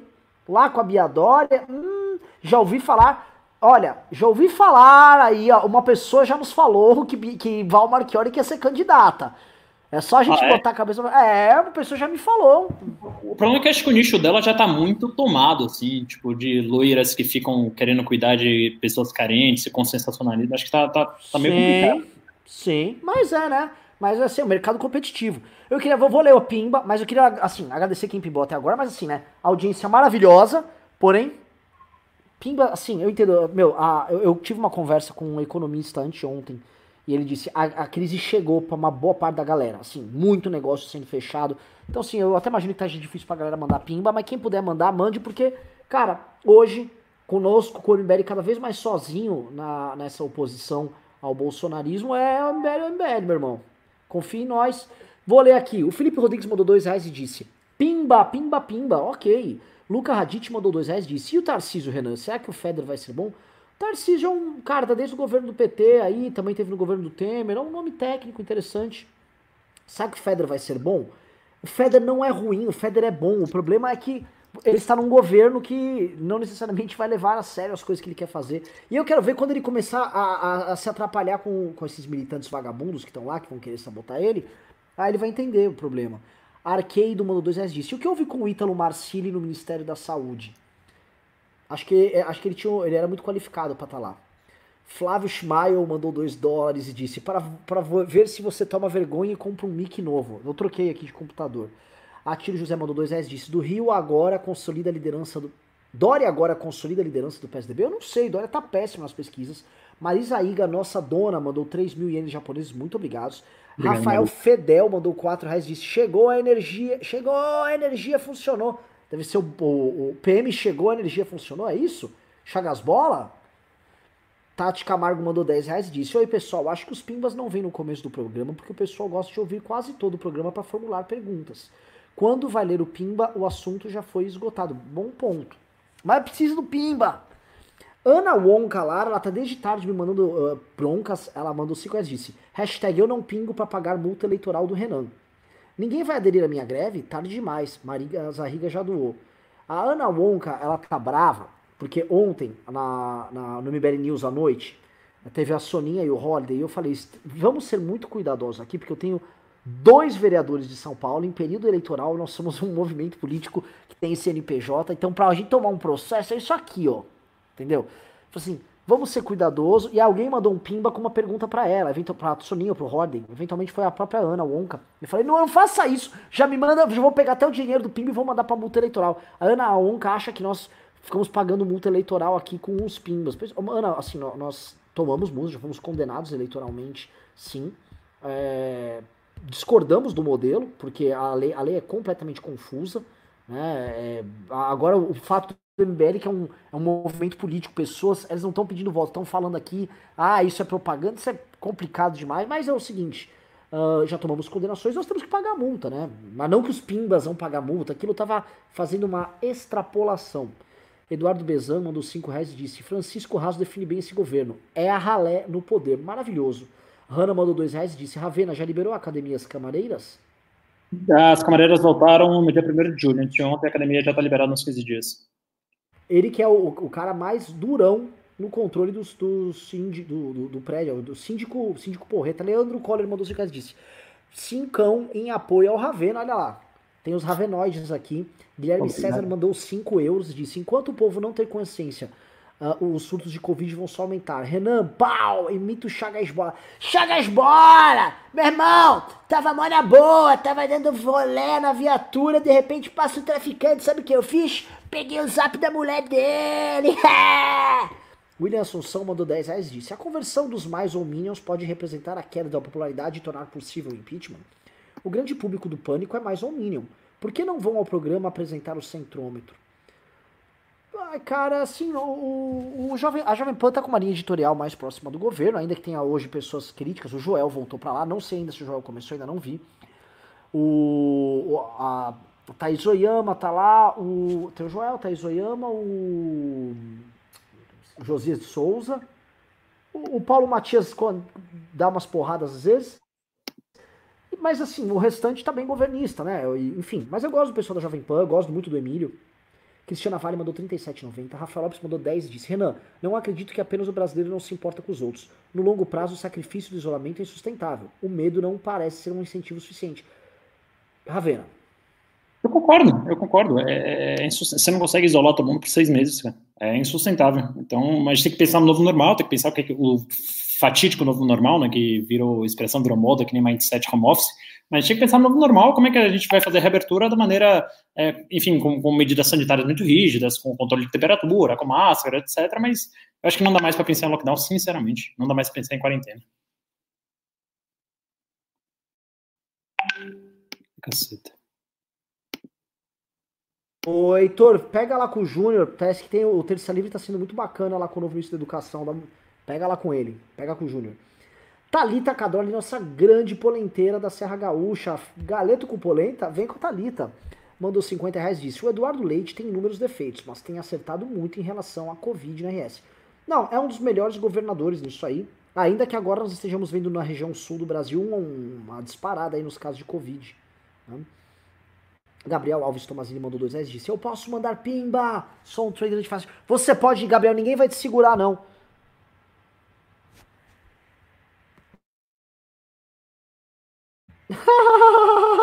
o Terça Livre tá triste. Tá mal, né? Tá chateado. Vai feder ou vai já fedeu? Entendeu? Vai feder ou já fedeu? Pra eles é complicado, né? Mas assim, quando você tá com o Terça Livre no governo Bolsonaro te atacando, você vai ter muito jogo sujo contra você, cara. Infelizmente, esse é o governo que nós temos. Rafael Fidelis mandou 5 reais disse, mesmo de quarentena peguei Covid e o pior é que eu não sei como. Imagina agora com a retomada das aglomerações. Que Deus tenha misericórdia desta nação. Tati Camargo mandou 10 reais disse, sugestão, leiam os pimbas à medida que o papo rola. Precisamos estudar a mente do brasileiro e usá-la como massa de manobra? Hã? Comentem aí, não entendi. Também não entendi. É, foi uma pergunta, enfim, é, precisamos estudar é, a mente do brasileiro e usá-la como massa de manobra. Aí te, termina com uma pergunta. Cara, eu não sou favorável que use como massa de manobra em nenhuma circunstância. É. Leandro O mandou dezão e disse: Na veia, Ravena, tem que ficar claro para todos que a gestão irresponsável da pandemia é responsável pela crise econômica. Mesmo com o cenário aberto, comércio aberto, as pessoas não vão consumir com medo do vírus. Mas vai ser meio, o Brasil tá tudo meio a bomba. A gente vai criar o, realmente o novo normal que é a tolerância que tem. O, o brasileiro com Covid é igual, assim, como é que o brasileiro encarava a, a, a, questão da segurança? Ah, não passa por aquela rua, põe um vidro blindado se o cara não tem grana, se o cara tem grana. Você cria ali uma sociedade que se adapta a um problema, em vez de enfrentar o problema. Então o Brasil não enfrenta, por exemplo, a questão da corrupção. Ele se adapta à corrupção. O brasileiro não enfrenta o problema da segurança pública. Ele se adapta à questão da segurança pública. Então, o, o, Brasil tem essa coisa da adaptação sem encarar o problema, que é a nossa falta clássica de assertividade. Com o Covid foi isso, a gente se adaptou. Então vai ficar morrendo uma galera e a gente vai vivendo, então vai, vai indo. Marcos Cláudio Alves Corrêa mandou um vintão e disse: Parabéns, MBL, pela live de ontem com o Horde e a Soninha. E Renan, quando que sai o, desenvolvimento, o debate desenvolvimentista da indústria brasileira? E sim, está todo mundo cansado de batalhar pela quarentena. Eu vou falar um negócio pra vocês. Vocês estão sabendo que quarta-feira que vem o MBL News vai ser o MBL News pica, picanço, né? Vai ser não só distribuído aqui no MBL, como será é, distribuído no, no, no na, na, rede do Ciro Gomes. Por quê? É um debate que teremos liberais contra pedetistas. Prestem atenção, Ravenão e Rap.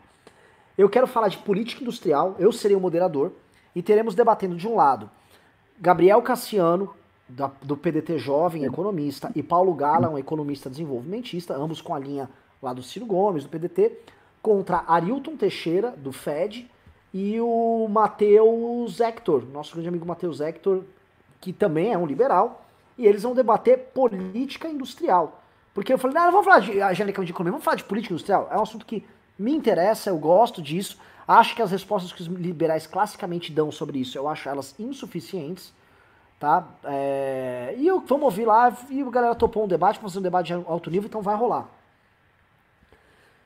Saulo Manriques mandou 1890 disse: o brasileiro não se limita a ser cordial, parece não ter saído do estado de natureza. Tem muito disso, mas a cordialidade, quando você lê o resto do Brasil, é uma das formas de lidar com isso.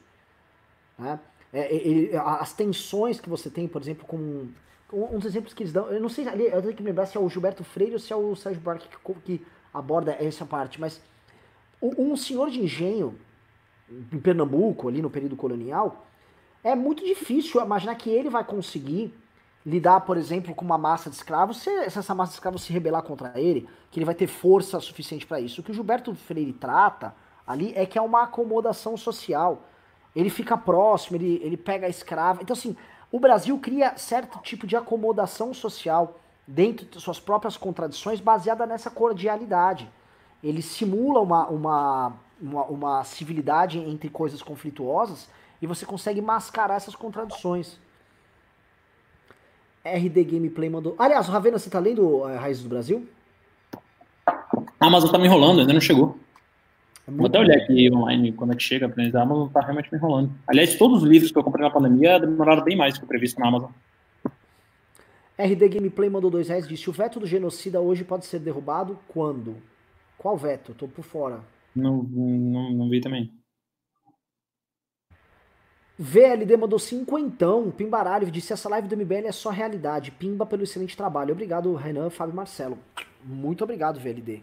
Valeu. Binho Top Dog mandou 2.440 ienes japoneses e disse: Pimba pra ajudar a mudar o Brasil pra eu poder voltar. Porque do jeito que tá, não dá. Você tá no Japão, Binho Top Dog? Aí deve tá. Aí, mano, você tá no creme, velho. Co- Como, como um lamen aí pra, pela gente.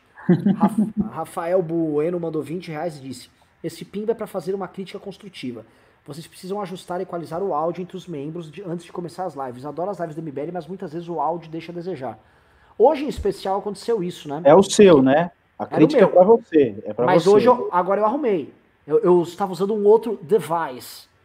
Agora eu voltei pro tradicional, a imagem ficou pior, mas o áudio ficou bom.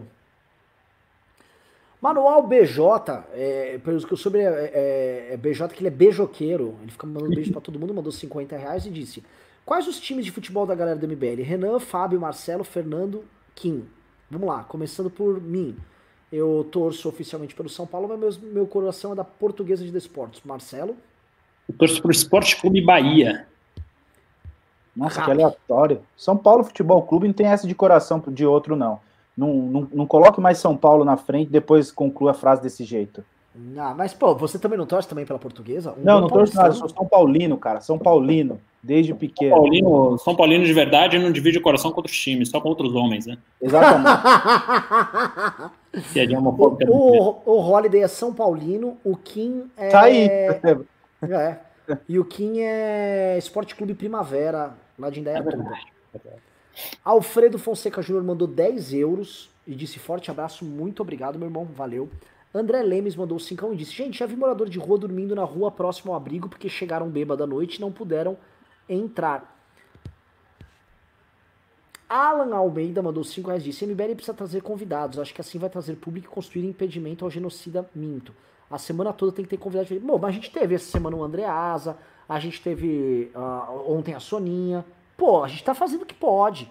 A gente já convidou o Moro, Moro que nunca vem. O Moro faz. Moro, outro dia eu vi ele numa live com 100 pessoas.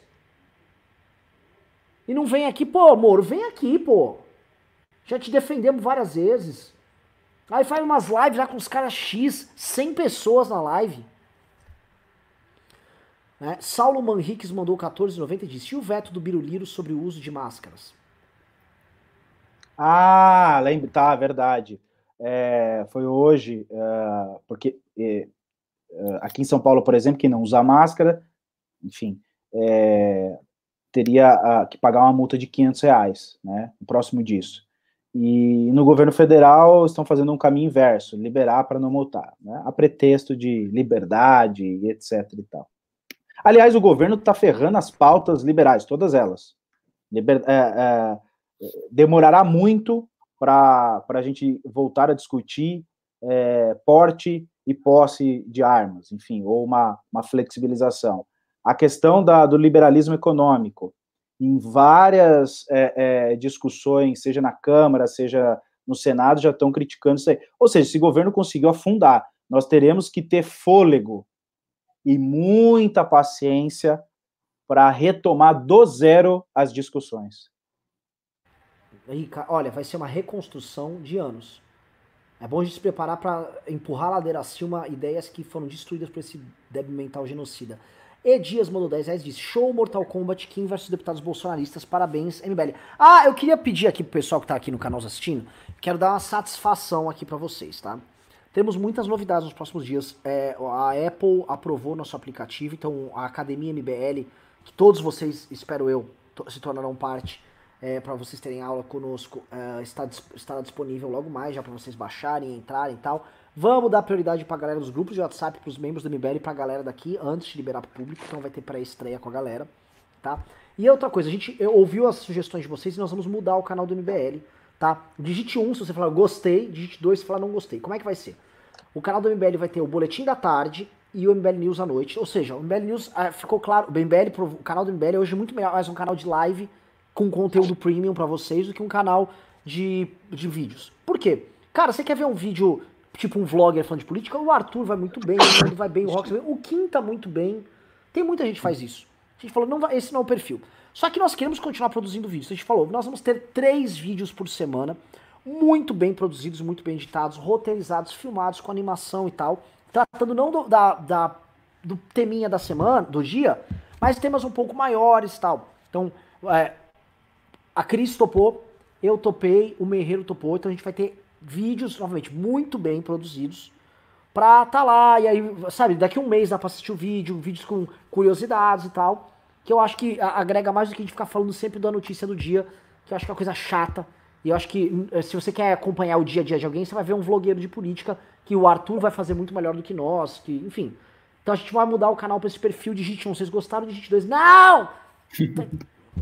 Porque na prática a gente já tá junto todo dia na live, é ou não é? E eu acho que as nossas lives são boas. Vamos melhorar as lives, vamos mudar inclusive o, o programa que a gente usa. Vamos, vamos, dar, vamos dar uma refinada aí. Só para avisar, todas as minhas aulas já estão preparadas. Ó, todas. Maravilhoso. Felipe Rodrigues mandou 5 e disse: a esquerda e a direita gengiva estão tocando Federer, então ele deve ser bom. Isso foi um tweet do Will Rocha que eu rodei um RT e você estava fazendo agora algo parecido. Mas é, algo de bom quando você irrita pessoas ruins. Luiz Francisco Alves da Cunha mandou 20 reais disse: Aqui no RJ cheguei a ser retirado do mar, revolto e vazio por conta do decreto do Crivella.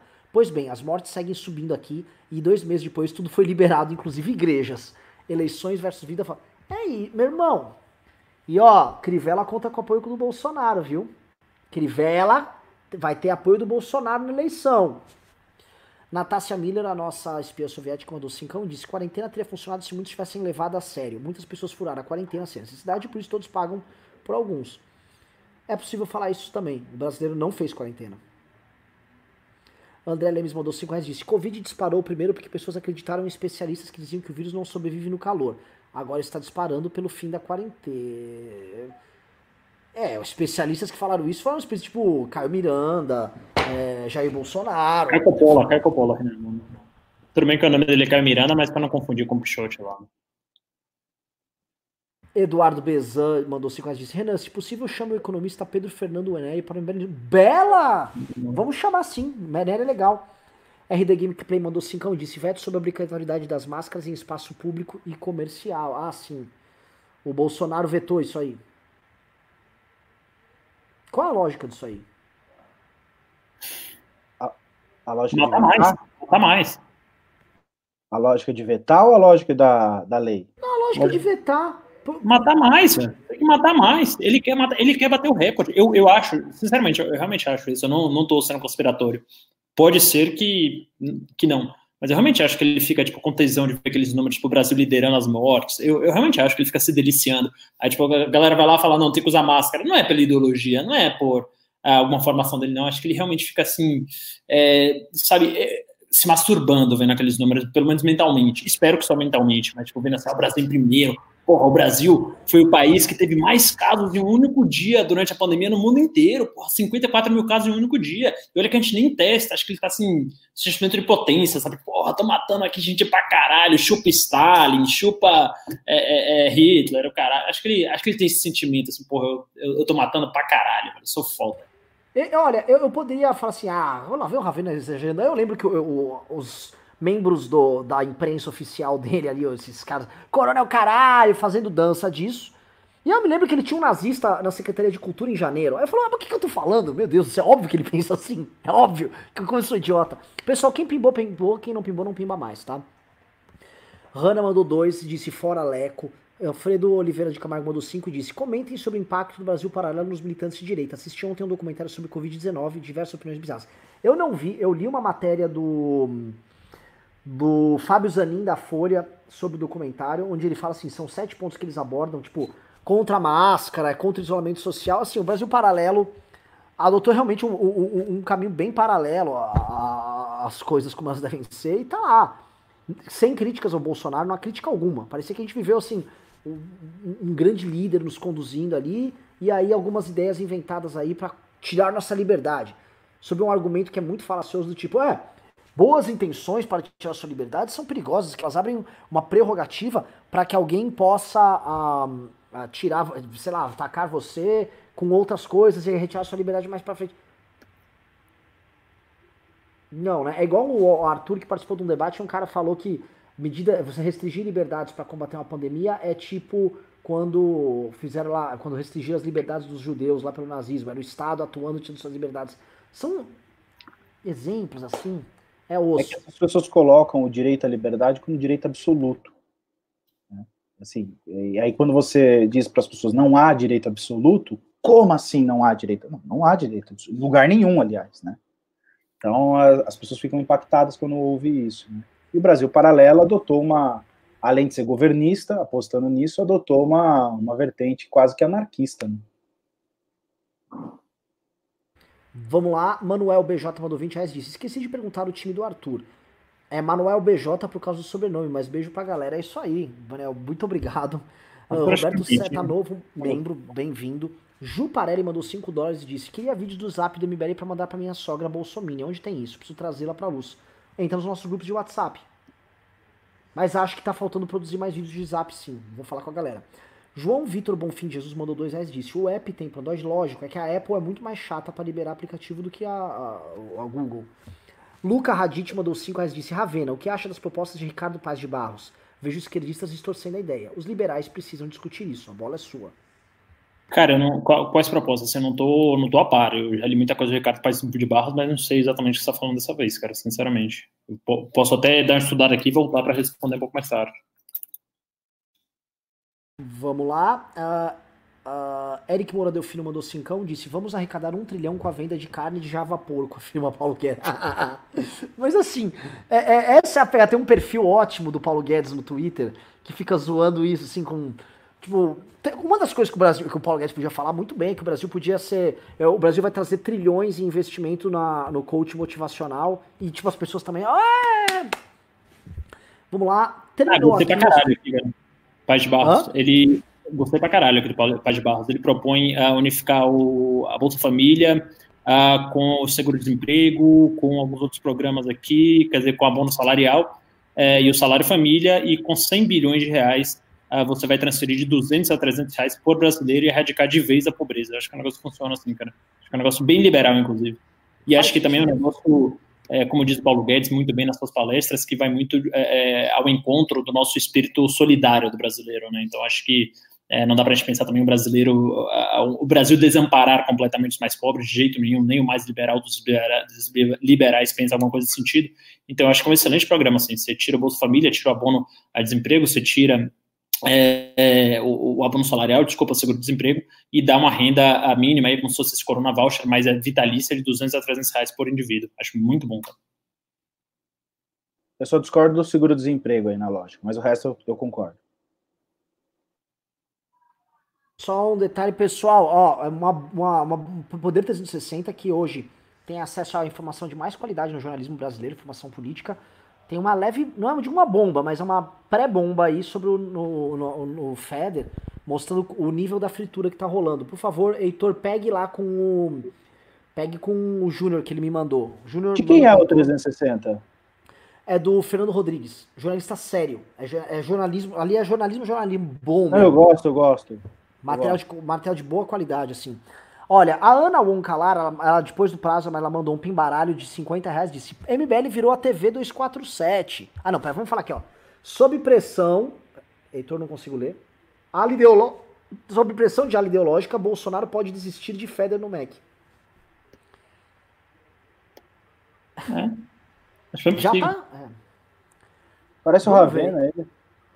Olha, a Ana Wonka Lara mandou 50 e disse: MBL virou a TV 247, kkkkk. Não acredito que viver para ver isso. Que, que porra é essa, Ana Wonka? Enfim, Renan, desculpas aceitas. A Ana pode ser dura às vezes, mas dinheiro tem que ser tratado com respeito. Não importa, importa a gente vem. Quando esse período eleitoral, beijos de longe, menino. Mas lógico, não é... pra gente é um inferno pagar multa eleitoral. Gasta com advogado, é, é um inferno. Nem precisa dar essa dica que a gente foge disso como o diabo da cruz. Tá? Obrigado. Uh, e teve mais um pimbito ali do Eige, um pimba de 1890, ele disse, falando sobre o cara gritando na cadeira, ele não é o Brasil. O Brasil é mais aquele personagem povo da praça é nossa. Ah, ele tá falando do, do, do, do motivado lá, né? Uhum. É, vou lá, pessoal, estamos com o programa encerrado aqui, vou ler só o, quem mandou o PicPay, o PicPay, os PicPayers. Uh, o Robson de Schnabel mandou 3 reais. O Aldisley Nunes mandou 2. O Aldisley mandou mais 2. O Robson de Schnabel mandou mais 5. A Josete mandou 20. O Vine Chada mandou 20. E o Aldisley mandou 1 centavo. Queria então pedir o um encerramento aqui para os nossos nobres colegas. Marcelo Ravena começando. É, bom, queria agradecer mais uma vez o convite. É sempre um prazer estar nesse programa, sempre aprendizado, é sempre uma delícia, é um divertimento, é realmente uma das melhores coisas, mais divertidas que eu faço na minha rotina. Muito obrigado, Renan. E peço também, claro, o velho aviso que me sigam aqui no Instagram, arroba Marcelo Castro MC. Tá aqui, a gente conversa um pouco mais lá sobre política, Covid coisas aleatórias. Hoje, aliás, estou conversando sobre muitas coisas aleatórias lá. Fábio Rapp. Bom, Renan, obrigado pelo convite, obrigado aí, Ravena. É, enfim, boa noite para todos, bom final de semana e vamos questionar tudo. Eu não tenho jargão próprio, então eu uso dos outros. Muito obrigado a todo mundo que assistiu, muito obrigado a todo mundo que pimbou, muito obrigado a estar em parte aqui do bonde que derruba governo e mantenham a fé. Eu sei que são tempos chatos, são tempos onde você perde a fé, é só bagunça, é só falta de esperança, é só crise pela frente mas se vocês não mantiverem aí, no mínimo, uma, uma, uma, uma convicção, vocês vão fazer o que o Bolsonaro quer, que é desengajar e esquecer, e aí ele vai poder te manipular. Ó, Valeu, galera. Ó. Tô aqui com, com. Você pode, você é capaz.